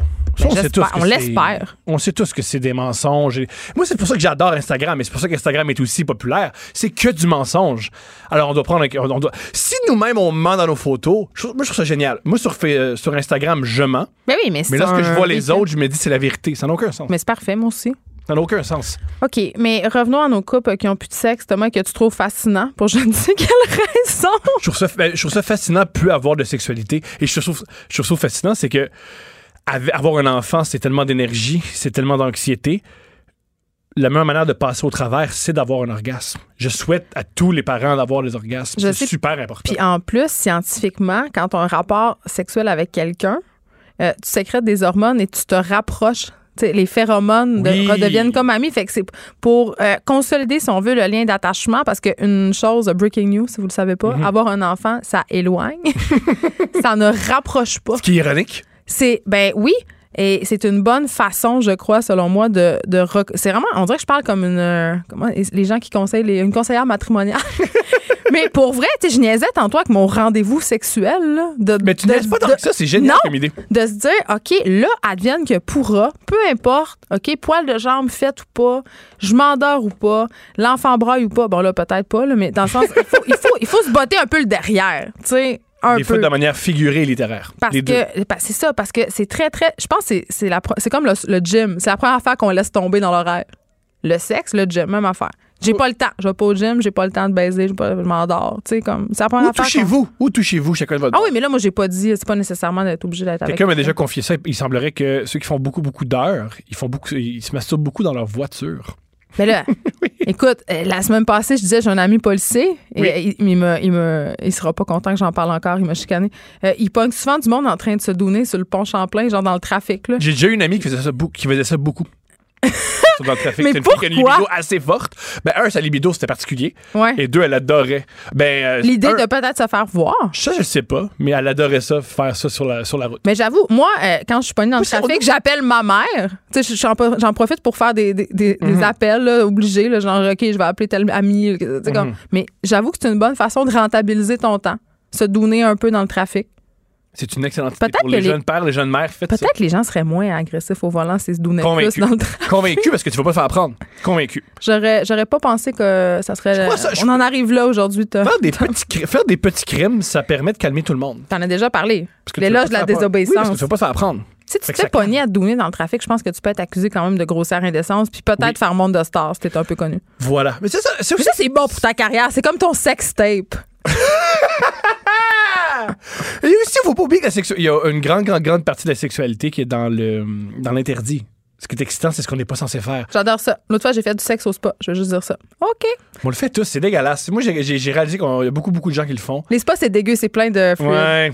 Je sais. Puis en plus, c'est chaud, fait que les bactéries Ah! restent en vie. Arrête. Fait que c'est. Là, euh, je vais finir sur une belle note. Le sexe désolé. au spa. Ben, c'est une belle note. Pas euh, microbiote, là. C'est une, c'est une belle note. Au spa, vous pouvez tomber malade. Attention. C'est ça. Protégez-vous. Voilà. Merci, Thomas Levac. Tu vas revenir me voir jeudi ou vendredi? Je suis tout le temps mêlée. Je l'ignore. On, on l'ignore. Mais une chose est sûre, il sera là. On s'arrête un instant. Et qui sera là après la pause? David Quentin. On fait des suggestions pour le 12 août. Est-ce que tu vas acheter un livre québécois, euh, Thomas, pour Sans le doute. 12 août? Oui. Puis, as-tu une petite idée euh, vers quoi tu t'enlignes? Non, pas encore. Ben, t'écouteras ça. On va te donner plein de bonnes suggestions. Ça marche. Geneviève Peterson, la seule effrontée qui sait se faire aimer. Jusqu'à 15, vous écoutez Les effrontés. David Quentin est là, il va nous faire euh, des suggestions euh, pour la journée euh, le 12 août. J'achète un livre québécois, mais avant, on a appris la mort de l'auteure afro-américaine Toni Morrison. C'est la, la seule, en fait, auteure afro-américaine à avoir reçu le prix Nobel de la littérature. Elle est la descendante d'une famille d'esclaves et elle est décédée lundi à l'âge de 88 ans. On pouvait pas passer à côté de ça, David Quentin, quand même, parce qu'une une espèce de monstre de la littérature qui s'éteint. Ouais, c'est une icône euh, afro-américaine. euh, toute sa vie, euh, elle a dénoncé le racisme, la ségrégation et aussi ce que ça représente pour une femme aux États-Unis, femme noire, le danger que ça représente et avec tout ce qui se passe jours-ci, aussi les tristes événements, les tueries. son œuvre est d'une actualité vraiment troublante et c'est quand même quelqu'un qui a reçu aussi le prix Pulitzer 87 pour donc euh, une œuvre à redécouvrir absolument. Hey David, je vais t'inviter à aller euh, à, à te déplacer parce qu'on t'entend très très mal. Si c'est possible pour toi d'aller près d'une fenêtre, c'est des Ouais, choses qui arrivent. Les ondes, les ondes cellulaires ne sont jamais les plus sûres, évidemment. Donc, euh, Ouais. Tony Morrison qui s'éteint à 88 ans. Est-ce qu'on a déjà des réactions euh, du milieu littéraire? Ben, il y a Édouard Louis euh, ce matin. qui- Auteur qui parisien. disait que auteur parisien qui disait que c'était une, une très, très mauvaise nouvelle, un grand, euh, Une une, grande perte pour la, littérature- pour la littérature américaine, évidemment. Euh, il y aura sûrement des réactions au cours, euh, au cours, des, prochains, au cours des prochains jours. Euh, vraiment, euh, une grande dame. Je l'ai rencontré, Tony Morrison, dans le cadre du festival America, qui est un festival littéraire consacré à la littérature américaine et qui a lieu chaque année à Vincennes, en banlieue de Paris. Dame fort accessible, très, très, très euh, euh, joviale, euh, qui parlait à tout le monde. J'aurais jamais pensé, en fait, que c'était Toni Morrison, tellement elle était accessible. Il y avait des gens qui lui parlaient, elle était très gentille. Donc, c'est quand même un privilège immense que j'ai eu de respirer le même air qu'elle. C'est ce que je dirais. parlons maintenant du 12 août. Je disais en début d'émission, pour les gens, pour faire un petit peu de contexte, que cette initiative-là, qui se devait un clin d'œil, son veut, aux, problèmes que traverse la littérature québécoise. C'est-à-dire, on le sait, il y a plusieurs librairies qui ont de la misère euh, à boucler leur fin de mois. Les gens achètent de moins en moins de livres. Mais est-ce que c'est si vrai que ça? On pourrait se poser la question. Là. Mais euh, quand même, euh, ces deux auteurs, je crois, qui ont eu l'idée de cette journée-là. Et vite, vite, vite, ça a fait boule de neige à un tel point que ça a battu les chiffres de vente de Noël dans plusieurs librairies québécoises. C'est vraiment devenu un phénomène, là, le 12 août, j'achète un livre québécois. Oui, vraiment. Euh, est-ce que tu m'entends mieux? Oui. Oui, ça va. On t'entend très bien. OK, super. Génial. Oui, c'est vraiment un événement. Et puis, je te dirais, depuis 2014, à chaque année, il y a un engouement. Il y a vraiment euh, euh, beaucoup de gens qui s'intéressent. Moi, je le vois en librairie. que ça se passe aussi avant, pendant et après le 12 août, hein, avec les réseaux sociaux. Les gens partagent leurs découvertes. Oui, partagent leurs livres avec le hashtag. Qui est lequel? Je ne sais jamais lequel prendre. Ben, moi, je prends le hashtag 12 août, tout simplement. Euh, le 12 août, j'achète un livre indépendant aussi. Euh, donc dans une librairie indépendante. Donc moi, je fais le 12 août tout simplement. Euh, j'encourage les gens d'aller voir leur libraire et leur demander des conseils. D'ailleurs, j'ai des suggestions aujourd'hui pour toi. Mais avant que tu nous fasses ces, suggestions, parce qu'il y en aura plusieurs, tu as dit quelque chose que je trouve important. C'est une journée pour encourager les librairies indépendantes. je pense que les gens parfois euh, ont de la misère un peu à comprendre pourquoi c'est important d'encourager des librairies indépendantes. Bien sûr, euh, c'est correct aussi d'aller chez Renaud Bré, chez Archambault. Euh, ces, magasins-là existent, puis je ne dis pas de pas y aller. Mais quand même, quand on va dans une librairie indépendante, c'est quoi la différence qu'on fait, David Quentin? Ben, on rencontre une part des libraires qui sont souvent passionnés, des gens qui connaissent bien les nouveautés, mais aussi le fond donc euh, des œuvres euh, qui sont récentes, euh, des œuvres importantes et qui sont capables de nous conseiller toutes sortes de livres, autant des best-sellers que de la littérature un peu plus pointue, du théâtre, de la poésie, de l'essai, c'est du roman jeunesse. Donc c'est vraiment, on a une expertise et on a souvent des bons conseils. On encourage souvent euh, commerce de quartier, donc ça encourage à acheter local et euh, on a un meilleur service souvent. Évidemment, ce sont des libraires. C'est ça, ce sont des libraires, ce ne sont pas des caissiers. Donc, je trouvais, je trouvais ça important de le souligner. C'est quand même un préjugé qui circule abondamment. Mais là, venons-en au fait, là, à ce qui nous intéresse. Là. On veut savoir euh, qu'est-ce qu'on met dans notre petit panier, comme on dit dans Passe-Partout, euh, pour le 12 août?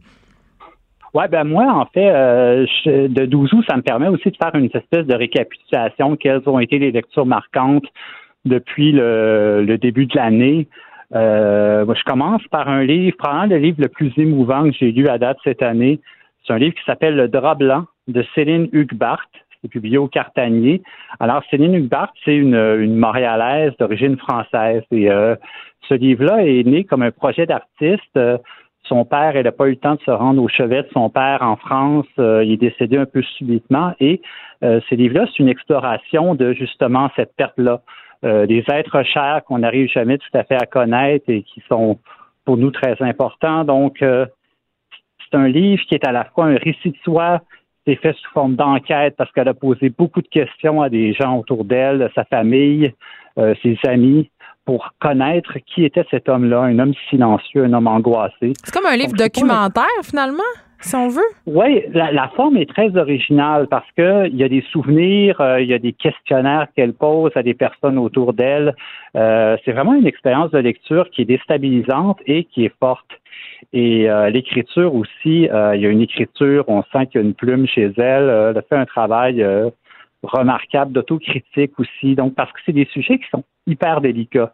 Hein, puis c'est pas toujours facile de raconter. Hein, euh, cette part-là, c'est des souvenirs très, très personnels, très intimes. Mais pour moi, la littérature, c'est un espace aussi de réflexion euh, et de repli sur soi. Elle le fait magnifiquement. C'est un livre courageux que j'encourage à lire. Donc, euh, vraiment, Le drap blanc de Céline Hugbart, c'est une grande lecture cette année. C'est un incontournable pour moi. Ben, je l'ai pas lu, tu vois. Je pense que ça sera ça, moi, mon 12 août. Oui, je te le recommande. Je pense que tu vas aimer. OK. Ensuite? Ensuite, on passe d'autres choses complètement. C'est un recueil de nouvelles. C'est euh, Dormir sans tête de David Clairson. C'est publié chez Heliotrope. Alors, pour moi, David Clairson, c'est un des secrets les mieux gardés de la littérature québécoise. Euh, C'était fait remarquer il y a quelques années avec un premier roman qui s'appelait Frères, qui avait remporté le prix de la relève Archambault.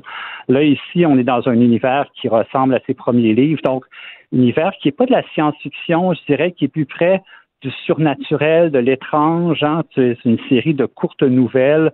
Euh, il y a une nouvelle qui se passe dans une ville souterraine cachée sous Montréal. Après ça, tu as une autre nouvelle dans laquelle il y a un homme qui se sent possédé par un singe. Donc, c'est très, très étrange comme univers, mais c'est fascinant parce qu'on est, on est à la fois fasciné, repoussé, et c'est tout ce rapport entre l'homme, l'animal, et euh, c'est euh, il y a une écriture aussi très sobre. Hein. Il n'utilise pas de procédé littéraire. C'est, il va très tranquillement. C'est court, c'est très dense, mais c'est vraiment quelqu'un que j'admire profondément. Et je suis, ce recueil de nouvelles-là est paru en début d'année et ça a été pour moi euh, une façon de, redécouvrir cet auteur-là que j'adore.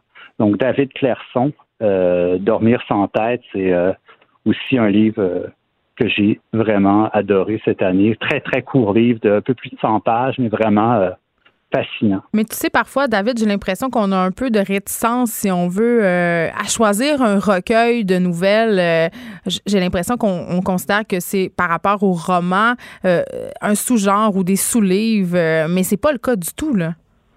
Non, parce qu'il y a une construction, il y a un imaginaire qui est déployé, il y a un lien entre les histoires. On sent que ça fait sens, que il y a vraiment quelque chose c'est construit comme un roman. On parlait il y a quelques semaines de recueil de poésie. Il y a autant de travail dans un recueil de poésie, dans un recueil de nouvelles que dans un roman. C'est pas juste des histoires qu'on garoche dans un livre qui vont pas ensemble. Il y a une continuité, il y a une ligne, on s'en va quelque part. Oui, absolument. Puis dans le cas, c'est pas toujours le cas. Mais avec David Clerson, c'est vraiment un, univers qui est maîtrisé, qui est fort, qui se rapprocherait, je dirais, parfois un peu de Murakami, avec ce côté un peu euh, étrange, un peu. Euh, c'est vraiment, vraiment fascinant. Moi, je, je trouve y a quelque de science-fiction. Oui, un petit peu. Mais pas tant. Mais, pas, euh, pas, pas, de la littérature de genre, là. On veut pas faire peur aux gens. C'est un petit, un petit soupçon. un petit soupçon, mais surtout euh, déstabilisant. Tu sais, vraiment, il raconte des choses que je, m'attends pas. Il y a un imaginaire très, très surprenant, mais on n'est pas dans la, dans la science-fiction. Mais il y a quelque chose de peut-être plus surnaturel, d'horreur, mais c'est à découvrir. En tout cas, c'est un c'est assez unique, je trouve, en littérature québécoise. Donc, c'est pour ça que je te, le, je te le recommande. Et là, tu nous amènes où ensuite? Ensuite, je sens qu'il y a des gens qui vont me critiquer parce que c'est pas tout à fait un livre québécois. Oh là là! C'est un livre euh, qui paraît aussi la semaine prochaine. C'est de plus en plus aussi, il y a des éditeurs qui publient des livres pour le 12 août. Hein. Donc, ce livre-là va sortir le 12 août euh, oui, Mais je te l'accorde, David, parce qu'on encourage les auteurs québécois, mais on peut aussi se dire qu'on encourage des maisons d'édition québécoises, donc c'est correct. Absolument, parce que ce livre-là, c'est Super Héroïne de Barbie Markovic. C'est publié chez Triptyque, ça paraît la semaine prochaine. C'est traduit magnifiquement par Catherine Lemieux, dont on avait parlé il y a quelques semaines euh, pour son livre Une affection rare. Mm-hmm. écoute, ça a été pour moi euh, ma lecture de l'été.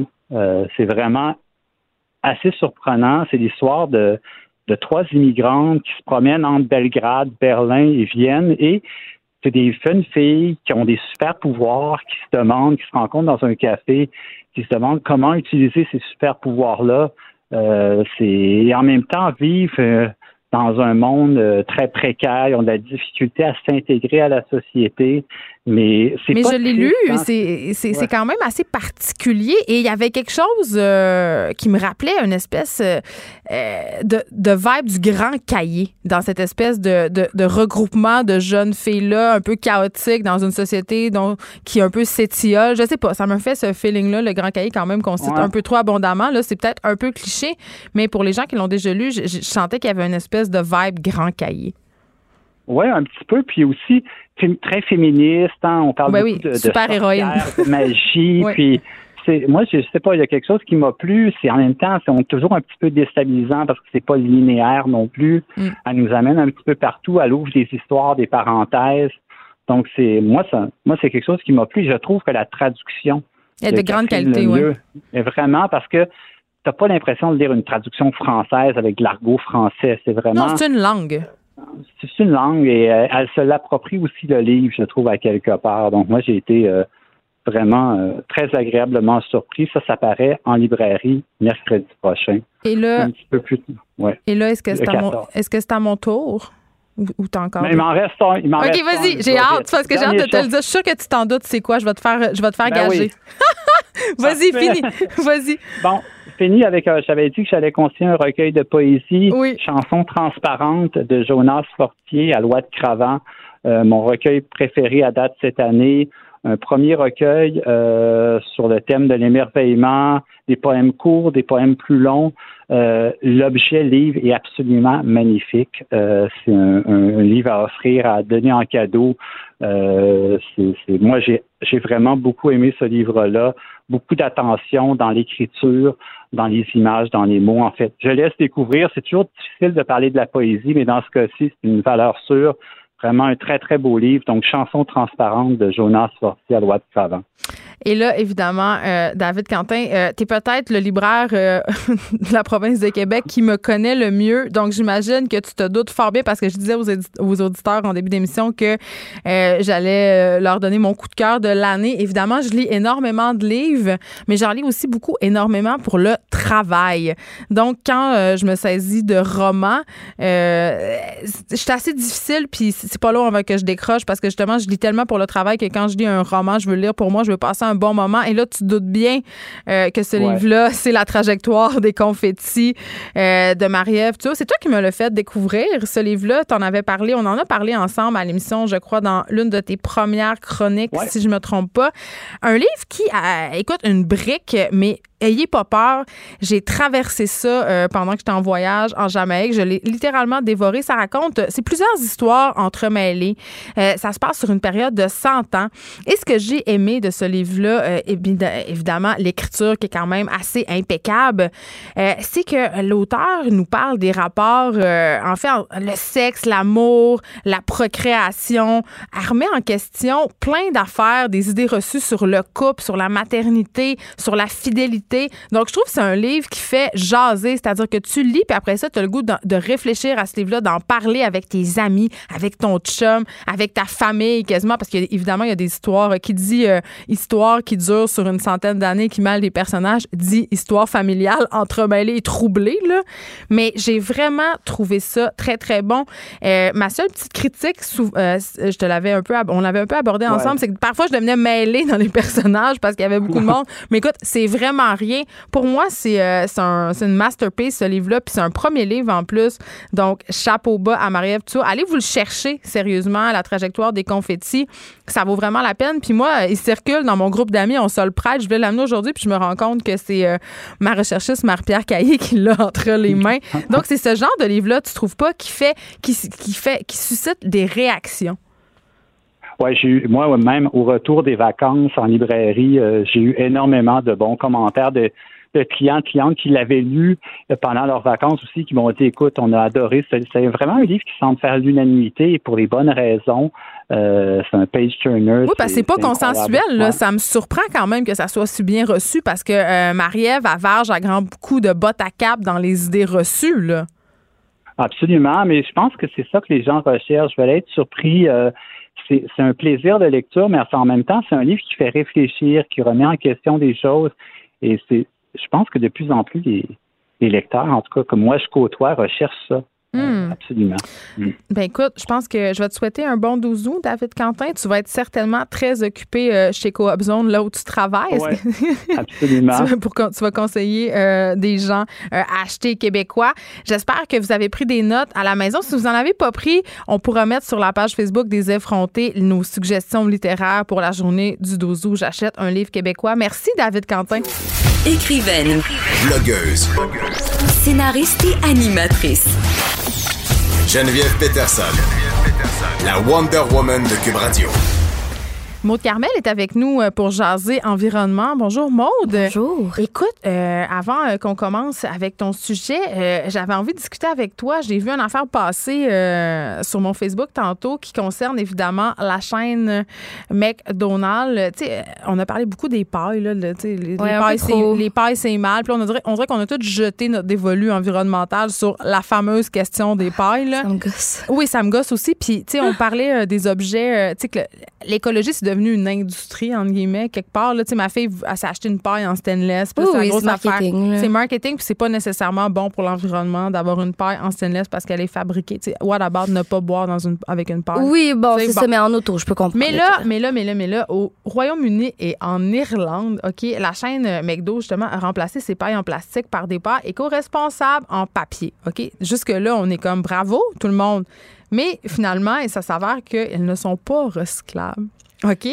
Les pailles euh, ont été éliminées dans toutes les succursales des deux pays euh, parce que euh, le géant de la restauration rapide, justement, euh, les jette les jette et les brûle parce qu'elles ne sont Oui. pas recyclables. Donc, euh, ça, ça me fait quand même sourire parce que j'ai l'impression, c'est un peu euh, dans la même veine de ce que je discutais au début avec Victoria's Secret. J'ai l'impression que les grandes marques en ce moment essaient euh, tant bien que mal d'emboîter le pas, tu sais, par rapport à différentes initiatives écologiques, même des, des courants de pensée. tu sais, on parle aux, aux questions d'inclusion, notamment de féminisme, mais souvent, ce sont un peu des coups d'épée dans l'eau et je, me, je questionne la réelle volonté de ces marques-là quand le profit n'est pas au bout du compte. Ben, en fait, c'est parce que, tu sais, je suis vraiment tannée qu'on parle des pailles parce que Ouais. je comprends, mais je comprends que c'est un sujet que tout le monde comprend. puis Mais que c'est rendu le symbole de la lutte un peu. Oui, euh, ben c'est facile de faire sa part en refusant une paille ou en apportant sa paille réutilisable. Mais bon, selon moi, c'est pas parce qu'on dénonce les pailles jetables qu'on va stopper le réchauffement climatique non plus. Tu sais, c'est très marketing. Donc beaucoup de compagnies vont compter sur les pailles compostables ou recyclables pour faire croire qu'ils sont écolos co- comme McDonald's. Tu sais.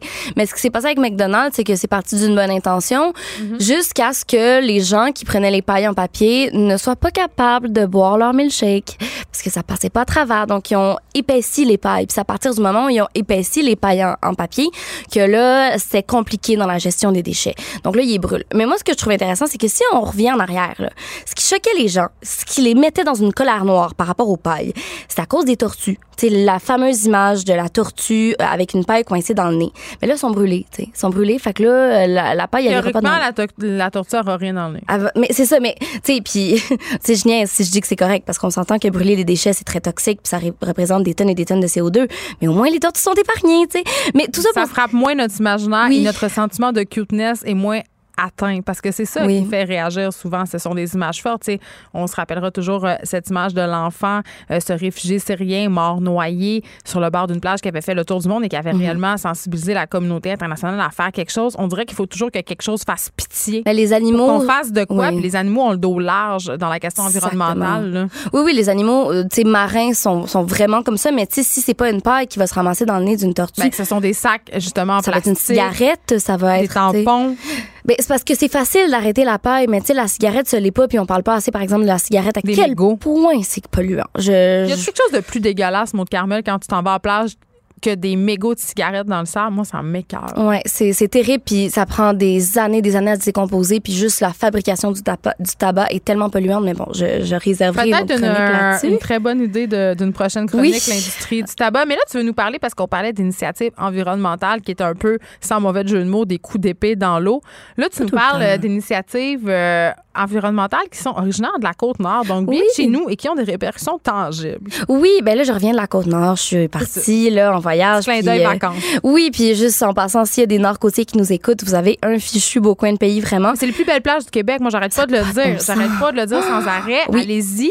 Les plus belles plages, on se croirait dans le sud. L'eau est, l'eau est pas froide. Non, ben à Natashquan, Ben- je me suis baignée une heure. L'eau est bien moins froide euh, qu'à Whole Orchard. Oui, oui, par oui. exemple. Honnêtement, là. En Natashquan, c'est bien plus chaud que dans la baie des Chaleurs là, je, le garantis. Là. je peux confirmer que dans la Oui. baie des Chaleurs, ce n'est pas si chaud, même Oui. si c'est une très, très belle région. Mais Oui. on, on néglige souvent la Côte-Nord euh, Ah, comme ben, destination c'est parce que vacances. C'est loin, mais tu sais, juste euh, la main gagnée, les îles Mingan, des fois, je me croyais dans le sud de l'Espagne. Ben, c'est ça. oui, oui. Cas, c'est très, très beau. Tout ça pour dire qu'il y a aussi des, en, en tant que, que bonne euh, pigiste d'initiative environnementale, j'ai demandé à mon chum plusieurs fois de faire des détours pour aller euh, visiter des éco-centres. Je suis un peu intense. Euh, Hey, t'aimes ton chum, hein, parce que moi, ça serait pas mon genre d'activité. euh, Ben- environnementaliste. Oui, ben mon chum travaille en environnement. OK, je bon, le salue d'ailleurs. euh, oui, oui, oui, c'est ça. C'est ce qui nous relie, entre autres. Euh, mais en effet, en fait, j'ai vraiment eu un coup de cœur dont j'aimerais vous parler. C'est la Régie des matières résiduelles de la Manicouagan. La région de la Manicouagan, c'est Bécomo et les environs. En fait, c'est un écocentre, mais c'est une boutique en même temps. Puis pour ceux qui connaissent pas les écocentres, c'est vraiment important que je fasse une petite intro parce qu'on n'en parle pas assez et c'est vraiment pratique. Donc, un écocentre, c'est un endroit où tu peux aller porter matériaux de construction, pneus, électroménager, électronique, peinture ou même des spray nets. Par exemple, Geneviève, si tu ressens un malaise chaque fois que tu mets ton spray de shampoing sec dans le recyclage ou genre ton fil désuet de Moi, genre, d'iPhone, je là. ressens un malaise chaque fois que je mets un spray de shampoing sec tout court, là, parce Oui. que c'est en arrêt au sol, donc Oui. c'est vraiment pas bon. Et deuxièmement, juste dire ça, là, parce que je l'ignorais, le shampoing sec, c'est pas bon pour vous, OK? Non, Juste- non, c'est pas bon. C'est pas bon pour leur cuir chevelu, c'est pas bon pour les cheveux. C'est comme une invention. C'est c'est une fausse bonne idée. Ça nous fait En sauver effet. du temps.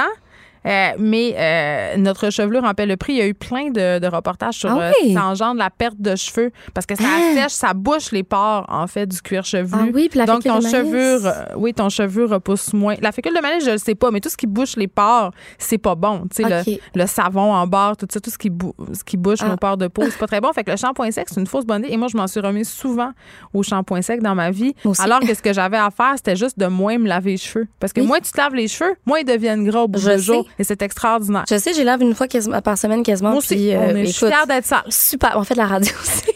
Ouais, non, mais moi, je, Non, non. mes cheveux vont très bien. Moi aussi, ils euh, sont tout le temps super beaux. J'ai pas l'air d'avoir la, de m'être peignée avec une côtelette de porc. Oui, bon, bon, bref, bref, euh, trêve de, de Pourquoi on a parlé de ça? C'est ça, là, on a parlé Bon, de donc, sec. On tout ça pour mal. dire que pour les spray nets, on peut aller les porter à l'éco-centre. L'éco-centre, c'est vraiment l'endroit où tu sais, tu sais, pour les, les, les trucs que tu sais pas où mettre, recyclage, poubelle. Il faut y aller. Allez à l'éco-centre, il y en a vraiment plusieurs dans plusieurs municipalités. Il y en a en Abitibi, euh, il y en a pas juste à Montréal. Puis là-bas, ils vont réussir à récupérer, revaloriser, si on veut, environ 80% de ce qu'ils reçoivent. Donc, les objets métalliques vont être broyés, donnés à des ferrailleurs, le bois va être transformé en copeaux de bois ou en bûches de chau- de chauffage, bon, etc. Puis, ils vont rediriger d'autres matières dans d'autres organismes qui, eux, vont pouvoir les réemployer, comme les objets électroniques, les livres, les électroménagers. Bref, c'est super pratique. Les On piles, où est-ce qu'on va les mener? À l'éco-centre. OK, aussi. Ah, Ouais, moi, je vais tout mener. Tu sais, j'ai tout le temps ma boîte d'électronique. Je vais une fois par semaine avec mon petit chariot, puis euh, même pas, j'ai pas d'auto. Fait que même quand t'as pas d'auto, tu peux y aller. J'en suis la preuve vivante. Puis est-ce qu'ils offrent des services de, pick- de, de pick-up, mettons, de, de venir chercher des choses? Parce que moi, ce geste-là d'aller porter des choses à l'éco-centre, là, je trouve que dans mon horaire, c'est euh, Euh, la ben, goutte de trop. Non, mais si tu veux qu'on vienne chercher des trucs comme des textiles, tu peux appeler les grands frères grandes de Montréal. Euh, c'est une autre idée de chronique, mais tout ça pour dire que si je veux revenir à l'éco-centre magique de la Manicouagan, c'est pas juste un éco-centre où tu vas porter des trucs, c'est aussi une boutique. Parce que quand tu viens leur porter, par exemple, ta patère brisée, eux, à la place d'en faire des copeaux de bois comme les autres éco-centres, ils vont la réparer. Donc, le but, c'est que chaque objet ait la plus longue durée de vie possible. Et c'est une super belle boutique, Geneviève. Euh, t'as des tables vraiment pas chères, t'as des tables que, par exemple, des gens ont utilisées, ça s'est brisé, ils l'ont rapporté, ils l'ont réparé, quelqu'un d'autre l'a utilisé. Donc, t'as la durée de vie des objets qui est extrêmement longue. Et dans cette log- logique que tu nous, euh, dont, tu fais souvent la promotion de consommer moins aussi. Les, Oui. objets doivent avoir une durée de vie plus longue, arrêter d'acheter neuf. réparer exactement, mais ils vont aussi transformer. Donc, j'ai vu par exemple un vieux morceau de porte avec des poignées de porte transformées en porte-manteau, une commode qui était transformée en magnifique chaise royale. Il y avait des vieilles bobines, bobines de fil en chandelier, des Mais vieux qui fait ça? Qui les fait, les Alors voilà, donc c'est euh, il y a des euh, un menuisier qui est sur place. Donc tu viens porter ton ton objet, ils réparent, ils vont le revendre. Puis les caissières, c'est aussi des artistes. Donc quand les caissières n'ont pas beaucoup de clients, ils vont aller dans leur petit atelier à côté et ils vont Ah. faire des sacs à main avec euh, le textile, ils vont aller faire euh, des petits cadres avec les- le bois qui reste. C'est super C'est cute. des beaux objets, c'est ça? Ou Honnêtement, des oui. jupes en terre cuite? Parce Oui, que des oui, fois, oui. ces affaires-là... là. Non, non, non, des fois, je peux comprendre de quoi tu parles. Non, c'était honnêtement, il y a des trucs que j'aurais acheté, mais bon, là. Tu sais, des ça- sacoches en patchwork, là. Oui, ben c'est ça. Bon, Moins, peut-être qu'il y en a, mais non, c'est vraiment tu sais pour la maison très vintage. Il y avait une horloge grand-père, tu sais des trucs qui sont hyper recherchés puis qui sont pas vendus à. Tu sais, c'est municipal, donc le but c'est pas faire de l'argent. Tu sais, tout l'argent va être remis dans le, le le fond, dans le fond qui va servir à, à avoir des employés et des artisans pour faire des beaux objets. Puis ça marche vraiment bien. Même j'ai pris plein de photos, je pourrais les envoyer puis peut-être vous pourrez les mettre sur Facebook s'il y en a que ça intéresse et qui vivent dans la région nord-côtière. Donc voilà. Euh, et là, si je m'en vais plus dans l'actualité, euh, il y a Greta Thunberg, la jeune Suédoise, qui est activiste, qui a 16 ans. Qui va aller à la, au sommet mondial sur le climat en voilier. Oui, qui est en Amérique et certains se réjouissent, d'autres non. Euh, T'as pas l'air de te réjouir, toi, Ah, Geneviève? moi, je me réjouis vraiment beaucoup. Puis les gens qui critiquent cette jeune fille-là, je ne les comprends pas. Ben, c'est ça, exactement. Puis, est-ce que tu as lu le- l'article de Marc Cassivi dans la presse qui s'appelle euh, euh, Je regrette Greta? Greta, je regrette. Oui, bien Oui, sûr. Ben, je pense que tout le Québec l'a lu. Oui, c'est ça. Donc, ceux qui l'ont pas lu, allez le lire. Puis justement, c'est Marc Cassivi qui fait état de, de ces dirigeants en France qui vont traiter cette jeune fille-là de cyborg, parce que pour ceux qui le savent pas, elle est atteinte d'un TSA, trouble du spectre de l'autisme, ce qui fait en sorte que quand elle va parler, il va avoir peut-être moins de nuances ou d'émotions que d'autres personnes. Mais en même temps, si c'était une jeune fille de 16 ans qui parlait avec plein d'émotions puis de passion, qu'est-ce qui arriverait, Geneviève? Bien, sûrement qu'on la rabaisserait à sa condition de jeune fille de 16 ans. J'ai- l'impression que dans toutes les situations, euh, Greta Thunberg ne peut pas gagner. Non. Euh, puis je trouve ça toujours assez surprenant.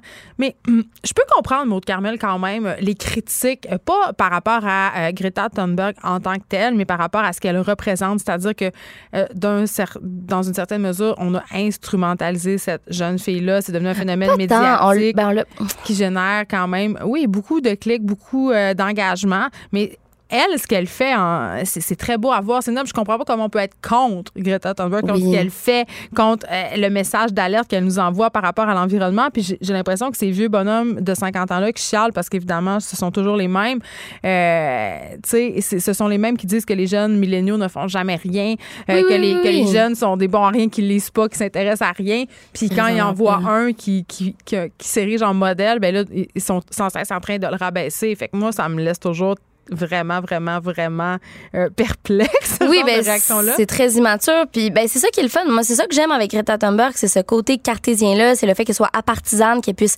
aussi bien incarner les faits, la science. Puis, probablement que son TSA a été un allié dans sa démarche parce que euh, ça fait en sorte peut-être qu'elle décide de vivre sa vie d'adolescente Puis de focuser sur une chose très, Oui. très intensément. très, très intensément. Ouais. Et ses discours se basent sur, la, de, sur de la logique pure et dure. Tu sais, en gros, ce qu'elle va dire, c'est il y a un feu qui ravage tout. Joignons nos forces et faisons des sacrifices pour l'éteindre avant qu'il nous avale tous. C'est c'est hyper simple. Puis elle se bat pas pour avoir l'attention, elle va se battre pour la cause. Et pourtant, pendant qu'elle souhaite seulement à ce qu'on réagisse à son discours et à la cause clim- climatique, il y a une horde de tatas qui, eux, font fi de l'urgence puis ils vont juste réagir à la personne même de Greta. Oui, mais c'est de la psychologie de base. Ah oui. 101, mot de Carmel. Je veux dire, tantôt, je parlais de Donald Trump euh, par rapport. à- euh, je faisais allusion à son discours à la nation hier aux États-Unis où euh, il jetait le blâme par rapport à la tuerie d'El Paso et en Ohio sur les jeux vidéo, sur la maladie voyons. mentale. Mais c'est une bonne façon de détourner l'attention du vrai problème. Oui. Et dans le cas de Greta Thunberg, j'ai l'impression que les chefs d'État, les présidents qui la critiquent, l'intelligentsia plus à droite, aussi certains chroniqueurs, veulent pas tout simplement adresser le fait que ça va très, très mal en ce moment et qu'il y a des actions concrètes qui doivent être posées si on veut sauver l'environnement. Et ça fait drôlement bien d'avoir un petit bouc émissaire à critiquer au lieu de s'occuper des vrais problèmes. Ça détourne l'attention, encore une fois. En effet, on, on trouve toujours une manière, mais tout ça pour dire que moi, je trouve ça super de voir qu'on peut voyager en voilier. Euh, tu sais, si Bon, on, on pourrait juste- quand même critiquer ce voilier-là, là, parce Ben, qu'évidemment, il a été produit. il a été- oui, c'est ça, Il mais- est en thermoplastique de je sais pas quoi. Oui, mais bon, ça, ça- c'est des semaines et des semaines de réflexion que Greta a là. eu, tu sais, puis elle s'est vraiment posé la question qu'est-ce qui était le moins pire dans le voyagement? Puis ce que je trouve le fun, c'est qu'on se dit, hey, le déplacement peut être une partie intégrante d'un voyage. Dans une ère de décroissance, on peut trouver le temps, nous, d'aller en Europe en voilier carboneutre au lieu de prendre l'avion. C'est, je trouve que ça incite à, bon, oui, la décroissance, mais à un slow living. Puis je pense que c'est le slow living qui, entre autres, va peut-être sauver certaines personnes de euh, la surconsommation et peut-être du changement climatique parce que c'est la, c'est cette surconsommation-là et le fait de tout, toujours tout vouloir faire rapidement qui en nous met dans cette Maud, je t'entendais dire tantôt, euh, puis là, je me fais l'avocat du diable, mais je t'entendais dire tantôt, ah, il y a certaines parties de la côte nord qui me rappellent le sud de l'Espagne. Donc, tu la prends, tu le prends l'avion, toi aussi. Ben, je l'ai pris euh, quelques années, mais, le oui, c'est sûr. encore. Tu- je vais pas probablement le reprendre. T'es pas prête à dire je voyagerai plus jamais. Ja- non, je- non, non, c'est ça. Mais de dire une fois de temps en temps, si tout le monde, tu sais, donne, tu sais, aujourd'hui, euh, en fait, on s'était dit, mon chum et moi, est-ce qu'on va à Terre-Neuve ou on va sur la Côte-Nord? On se dit, ben, la Côte-Nord, c'est plus facile de le faire en voiture d'une traite que d'aller. C'est ça, c'est juste de se poser des questions. sur son dire- empreinte. dire- Sur son empreinte. choix. Puis là, on va aller euh, acheter quatre arbres pour récompenser nos 3500 Ah, mais km. ça, euh, la compensation. euh, L'as-tu fait ta compensation? J'en ai fait certains, puis en plus de ça, tu sais, je, je m'étais posé la question parce que là, tu fais allusion euh, à mon fameux voyage en, En Jamaïque. Euh, en avion, puis là, il fallait que j'achète quelque chose comme trois arbres, Ouais. que j'ai fait, c'était pas très cher. Euh, mais je me disais, mon Dieu, est-ce que ça sert vraiment à quelque chose, acheter des crédits carbone? Tu sais, est-ce que ça, est-ce que ça ne sert pas juste à me donner bonne conscience puis à, à me dire, ah, mais je peux prendre l'avion pour acheter des arbres en échange? Mais il y a un article qui est sorti pas longtemps après notre discussion, mon Hmm. Ah ouais? Carmel, où euh, des scientifiques avaient fait la preuve que euh, même qu'on avait la Terre avait assez de place pour qu'on puisse justement planter euh, tous ces nouveaux arbres-là, parce que c'était une de mes préoccupations, tu sais, où est-ce qu'on va les planter, ces arbres-là? Ah, il y a la- et que ces euh, arbres-là contribueraient vraiment à réduire vraiment beaucoup les gaz à effet de serre. Donc, il y a un effet tangible. Donc, c'est pas. c'est- Là, j'avoue que je me suis dit, bon, OK, tu sais, peut-être, mais je reviens encore à cette question du sacrifice, tu sais. Euh, T'en parlais tantôt, faire avec les pailles. Tu sais, c'est un petit sacrifice qui demande rien, mais j'ai quand même l'impression qu'au bout du compte, et je m'inclus là-dedans, là, même si, même si j'ai plein de bonnes intentions, à la fin, euh, quand tu es tout seul par rapport à toi-même, les sacrifices que tu es prêt à faire sont des sacrifices qui n'amputent pas tant que ça ta qualité de vie. Ben, C'est ça, oui. notre mode de vie nord-américain, c'est à ça qu'il faudrait renoncer ultimement pour régler le 100%. problème. Mais ça va juste pas arriver. Personne va renoncer. Mais il y en a qui vont le faire. Ben oui, 10 personnes. Mais je veux dire, la majorité de la population, je- tu sais, je suis allée au Saguenay euh, en fait semaine passée, là où il y a de la nature à perte de vue, des lacs, des forêts. C'est sûr que pour les gens là-bas, le réchauffement climatique puis les changements climatiques, ça les touche pas, entre guillemets, parce Non. qu'ils n'ont pas l'impression que cette nature-là peut arrêter d'exister. Quand tu es en ville, on dirait que la pollution est plus dans ta face, malgré que les changements climatiques au nord, ce sont là qui sont les plus tangibles. tu sais. Oui, ben écoute, sur la côte nord, j'en voyais des érosions qui n'avaient pas de bon sens Ben, de c'est 5 ça. mètres par année. tu sais. Mais non, Puis- c'est ça. Donc, ça arrive, mais, mais quand même, j'ai l'impression que, euh, tu il y a comme, c'est- je veux pas être défaitiste parce que euh, quand on est défaitiste, on se dit, ah, bon, il y a rien à faire, puis continuons à agir comme on agit. De toute façon, on est perdu.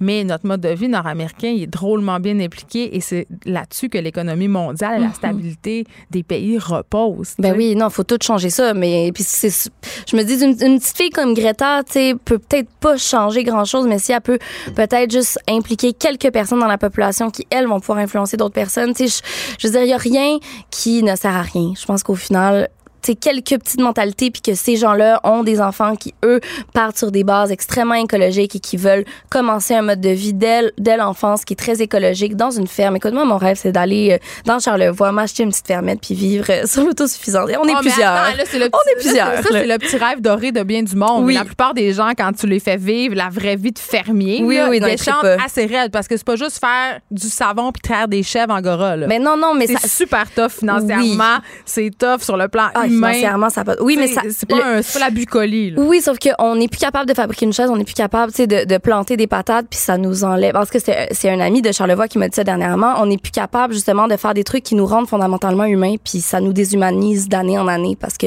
on n'est plus capable de travailler la terre, ni le bois, ni rien. Moi, je milite activement pour le retour des cours d'économie familiale Oui. dans les écoles, mais revampé, là, où il y aurait justement de la cuisine, où on instrait justement les enfants à peut-être faire un jardin communautaire Ah, à le l'école. Ce sont vraiment euh, des savoirs qui se perdent. On a reçu euh, à ce micro euh, l'autrice du livre Forêt qui détaille toutes les plantes, toutes les fleurs euh, qu'on peut, qui sont comestibles dans nos forêts Ah, québécoises. Il y en a tellement. Oui, mais on, on le sait plus. Oui.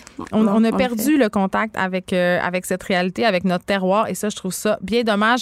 Merci, Maud Carmel, Ben, d'avoir été avec nous. Tu vas revenir euh, nous voir la semaine prochaine. Moi, je ne serai pas là, ça sera Vanessa Ah, Destinée. d'accord. Mais tu seras à notre antenne pour parler, évidemment, des choses environnementales qui te tiennent à cœur. On s'arrête un instant. De 13 à 15, Les effrontés. deux heures où on relâche nos bonnes manières. Après tout, on est en vacances. Cube Radio.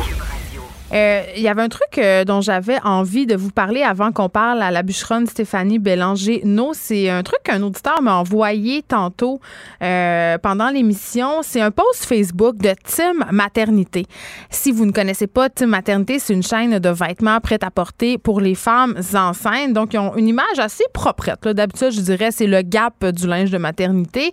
Et là, ils ont posté sur leur compte Facebook une photo, en fait, de la sénatrice australienne Larissa Waters. Euh, il la qualifie de super maman euh, parce que, évidemment, sur la photo, on peut la voir en plein milieu, en fait, d'une motion présentée à la Chambre d'Assemblée, euh, commencer à allaiter sa petite fille, un, bébé vraiment, un nouveau-né, OK? Et là, euh, elle, l'allait, on la voit sur la photo, elle est en train de parler. Et Team Maternité, il va de la phrase suivante. Euh, bon, évidemment, euh, la super maman, elle a commencé à allaiter sa petite fille, nous démontrant ainsi que les choses changent. Nous vous félicitons d'avoir donné l'exemple maman parce qu'évidemment, c'est la semaine mondiale de l'allaitement. C'est pour ça qu'ils ont fait ce post-là quand j'ai vu ça à prime abord, euh, c'est sûr que d'un point de vue féministe, euh, femme, mère, euh, c'est une bonne chose qu'on puisse voir des images de femmes qui ont une carrière euh, faire un geste comme ça de maternité, euh, dans ce cas-là, l'allaitement. Euh, il y a eu d'autres cas où on a vu des femmes à la Chambre des communes allaiter au Québec, des, des députés qui ont demandé de pouvoir amener leur bébé ici pour les allaiter en chambre. on le voit aussi dans le monde des affaires. On a vu certaines blogueuses de mode qui n'étaient pas des blogueuses maternité, qui ont fait des gestes comme ça. Moi-même, j'ai déjà allaité mon fils Ernest pendant une entrevue que je donnais à un média français. Sauf que il y, a un petit côté pernicieux dans ces images-là qui me dérange tout le temps quand je les vois circuler, bien que je reconnaisse euh, que ça soit bien, bien le fun pour l'avancement des femmes au travail. Euh, je trouve justement que ça cache un petit côté que justement, il n'y en a pas tant que ça d'avancement des femmes au travail. Comment ça se fait que euh, cette femme-là, cette sénatrice-là, commet, commettre ce geste-là, en guillemets, c'est parce qu'elle est obligée. C'est parce qu'elle est obligée de l'amener, sa petite pouponne, à l'Assemblée, euh, à, la, à, la, Chambre, tu sais, puis de, de, faire ce geste-là, parce que probablement qu'elle peut pas en prendre un congé de maternité. Je sais pas c'est quoi les lois australiennes, euh, mais peut-être qu'elle a pas le loisir de prendre un congé de maternité. Peut-être, comme c'est le cas dans les médias, que si elle s'arrête trop longtemps euh, pour prendre soin de son enfant, ben elle va perdre des contrats. Tu sais, ça cache quand même cette idée de super maman-là, cette idée de la super performance, de la pression qu'on se met les femmes pour faire tout en même temps. Et je le répéterai jamais assez, euh, être une mère et vouloir une carrière, vouloir une grosse carrière, c'est bien, c'est une bonne chose. Mais ça, ce genre de photo-là, la photo de Larissa Waters, cette sénatrice australienne, fait juste nous rappeler que le monde du travail ne s'est pas adapté tant que ça euh, aux femmes, aux femmes sur le marché du travail et que c'est encore malheureusement impossible pour certaines femmes de s'arrêter, de prendre un congé de maternité. Et là, euh, moi, je fais pas la promotion du congé de maternité de un ou deux ans bien que je trouve que ça soit une mesure absolument extraordinaire euh, qu'une femme ou un homme par ailleurs, hein, qu'un père puisse se revendiquer de cette mesure-là du congé parental, s'arrêter un an ou deux ou même six mois, c'est ça que la personne souhaite. Juste prenez le temps que vous voulez, mais ce genre d'image-là, euh, pour moi, euh, un double sens et il y en a un qui est pernicieux, c'est-à-dire de nous présenter encore une super mère qui s'arrête pas, qui est jamais fatiguée, qui va allaiter pendant qu'elle fait une motion, puis qu'il y, en a pas d'obstacle. Alors que c'est pas vrai, il y a bien des mères qui vont regarder ça puis qui vont se dire, mais moi, je serais pas capable de faire ça. Moi, ça serait impossible dans mon corps de métier. Elles ont raison. Donc, je trouve qu'il faut nuancer ce genre euh, de message-là, euh, ce genre de pause que Tim Maternité vient de faire sur sa page.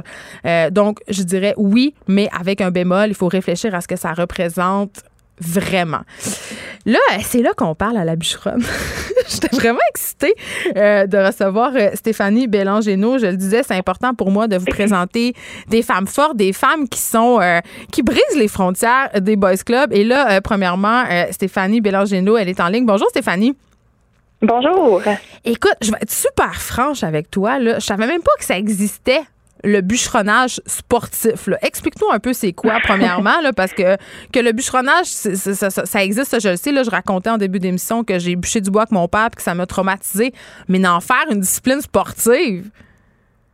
Oui, ben euh, vous n'êtes pas la seule à pas savoir que ça existe. C'est un sport qui est, qui pas connu de beaucoup de monde, mais c'est un sport que ça fait quand même longtemps qu'il existe. Euh, dans le fond, ça, consiste à c'est un peu les mêmes épreuves que, que, les bûcherons feraient euh, dans le temps, mais dans le fond, c'est c'en est devenu un sport, puis c'est rendu euh, vraiment plus plus poussé, c'est des temps assez records. Dans le fond, c'est toutes des disciplines qu'on fait. c'est des courses à la montre, dans le fond. Donc, mais qu'est-ce que vous faites concrètement? le plus rapide? alors, il y a des épreuves à la hache qui simulent, par exemple, de, de faire tomber un arbre, de, de bûcher un arbre euh, à la verticale ou à l'horizontale, que tu as les deux pieds sur une bûche, puis tu, tu chopes entre tes deux pieds, dans le fond, pour couper un, tronc d'arbre en deux. Ensuite, il y a des épreuves euh, à la scie, euh, au godin d'or, à deux personnes ou à une personne. il y a vraiment il y a beaucoup de disciplines, là, du SIOT, euh, le lancer de la hache, c'est assez diversifié comme. euh, OK, Stéphanie Comme Bé- sport. Bélangeno, euh, je- OK, la. C'est justement, d'où te vient ton amour de la ciotte? C'est quand tu as commencé à bûcher du bois?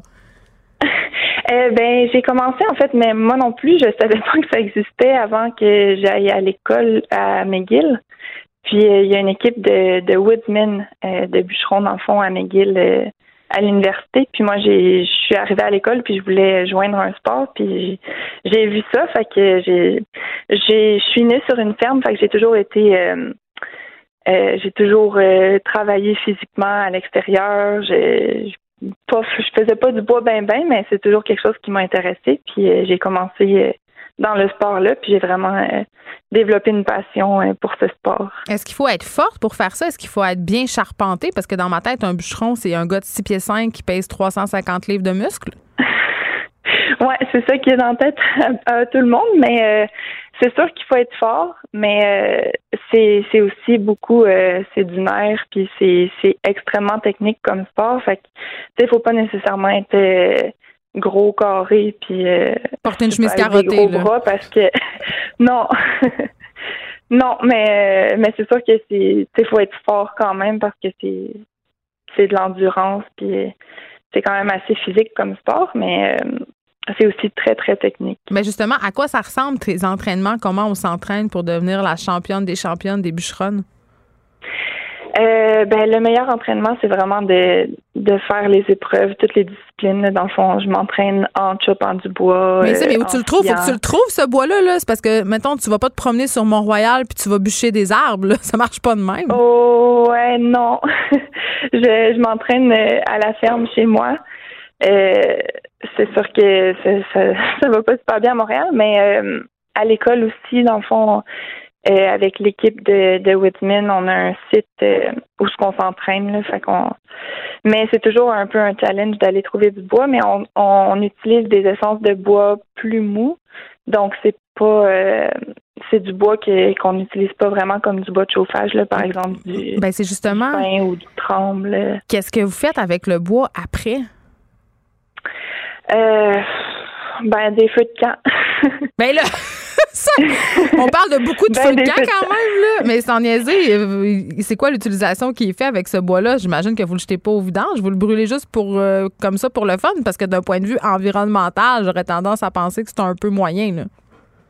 Oui, ben c'est sûr que en mettons quand moi je je m'entraîne surtout avec du tremble, puis ça c'est du bois qui est un peu plus mou mais qu'on peut quand même chauffer puis euh, chez moi on utilise euh, on chauffe la maison euh, au bois au bois.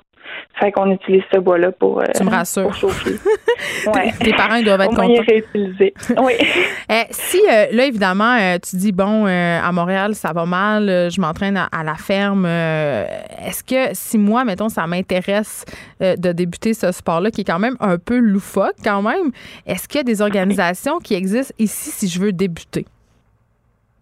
Euh, c'est quand même assez difficile euh, de juste débuter comme ça, mais c'est sûr que soit que on passe à travers l'école ou euh, sinon il faut connaître quelqu'un qui, qui est déjà dans ce sport-là puis euh, pour aller s'entraîner avec. Là, par exemple, moi quand quand j'ai commencé dans le professionnel, j'avais contacté euh, Jean-Pierre Mercier qui est dans le coin de, de Québec, puis lui c'est lui en fait qui affile toutes les scies pour euh, les compétiteurs un peu partout dans le monde. C'est vraiment le, le top affileur euh, de scie.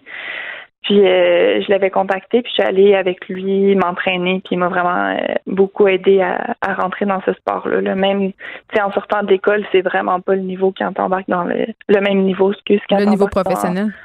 Dans, le professionnel, c'est ça. Fait que ça- il m'a vraiment beaucoup aidé à rentrer Évi- dans ces compétitions-là. Évidemment, euh, je le confiais euh, au début, on a des préjugés par rapport au bûcheronnage. On pense souvent que, évidemment, c'est une affaire d'homme, que c'est un boys club. Et là, euh, tu parles de cet homme-là qui t'a beaucoup aidé. Euh, ça m'amène à te demander si toi, tu as constaté qu'il y a des disparités dans ton sport. Est-ce que euh, les, les, les gars ont des préjugés par rapport aux femmes qui exercent le bûcheronnage? Euh, ben, c'est vraiment pas en fait. Euh, les gars, au ben, c'est c'est sûr que en ce moment c'est mieux que c'était avant là, Mais euh, quand moi je suis rentrée, les, les hommes sont contents de, de voir les, les femmes qui entrent dans le sport. C'est vraiment euh, de plus en plus populaire. Là. Il y a de plus en plus de femmes qui font ce sport-là. Oui, mais mettons, ça pogne-tu sur Tinder, là, une bûcheronne? euh, bah, je sais pas. Là, tu viens de me confier que t'es pas sur Tinder. Non, mais, mais quand même, on niaise, mais j'imagine que ça frappe l'imaginaire, puis peut-être que les gars, ils, sont, ils trouvent ça un peu fascinant, puis qu'à ce sens-là, t'es moins euh, victime. l'ordinaire. Mais quand même, j'imagine tu peux pas compétitionner avec les gars. Il y a des catégories femmes, catégories hommes dans ton sport. Oui, exact. Il y a des, puis, oui, il y a aussi euh, une épreuve qui s'appelle Jack and Jill, qui est dans le fond le gars d'Andorre à deux mais c'est un gars et une fille, comme le dit euh, Jack and Jill. OK, c'est mix. ça, c'est, sûr que ça aide les gars, dans le fond, quand ils ont ajouté cette, cette discipline-là, tous les gars veulent avoir euh, une partenaire fille pour s'y avec eux. Fait que c'est sûr que ça encourage aussi les filles à rentrer dans le sport. Fait que ça. Euh, Puis là, Stéphanie Bélanger-Leno, c'est quoi ton rêve? Jusqu'où tu veux te rendre dans le bûcheronnage? C'est quoi l'apogée d'une carrière de bûcheron? c'est sûr que euh, ma carrière s'arrête pas là. Euh, dans le fond, euh, ben, j'ai fait un, championnat mondial au Wisconsin, là, qui est surtout ben, surtout nord-américain. Puis il y avait des compétiteurs de l'Australie, Nouvelle-Zélande qui descendaient aussi. Ça, Mais tu peux-tu gagner de l'argent? C'est-tu payant? oui, dépendamment de comment tu te places, mais ça peut ça peut être quand même payant. C'est sûr que je veux pas faire carrière de ça, mais mais j'aime vraiment ça. Puis c'est éventuellement, j'aimerais ça pouvoir euh, voyager en Australie parce qu'il y a un, vraiment un très gros championnat là-bas aussi. Donc, c'est mon but pour euh, les Donc, prochaines ça sera, années. Ça sera ta, prochaine, euh, ton prochain défi. là, ta prochaine compétition, ça t'amène où? Ma prochaine compétition? Mm-hmm. la prochaine, ça va être dans l'État de New York. Ben écoute, moi, j'ai appris beaucoup de choses aujourd'hui, donc qu'on pouvait faire des compétitions de bûcheronnage et qu'on avait une athlète euh, qui avait été couronnée meilleure bûcheronne au championnat canadien euh, de bûcheronnage le 27 juillet dernier. Merci Stéphanie Bélangeno d'avoir été avec nous. Cube Radio.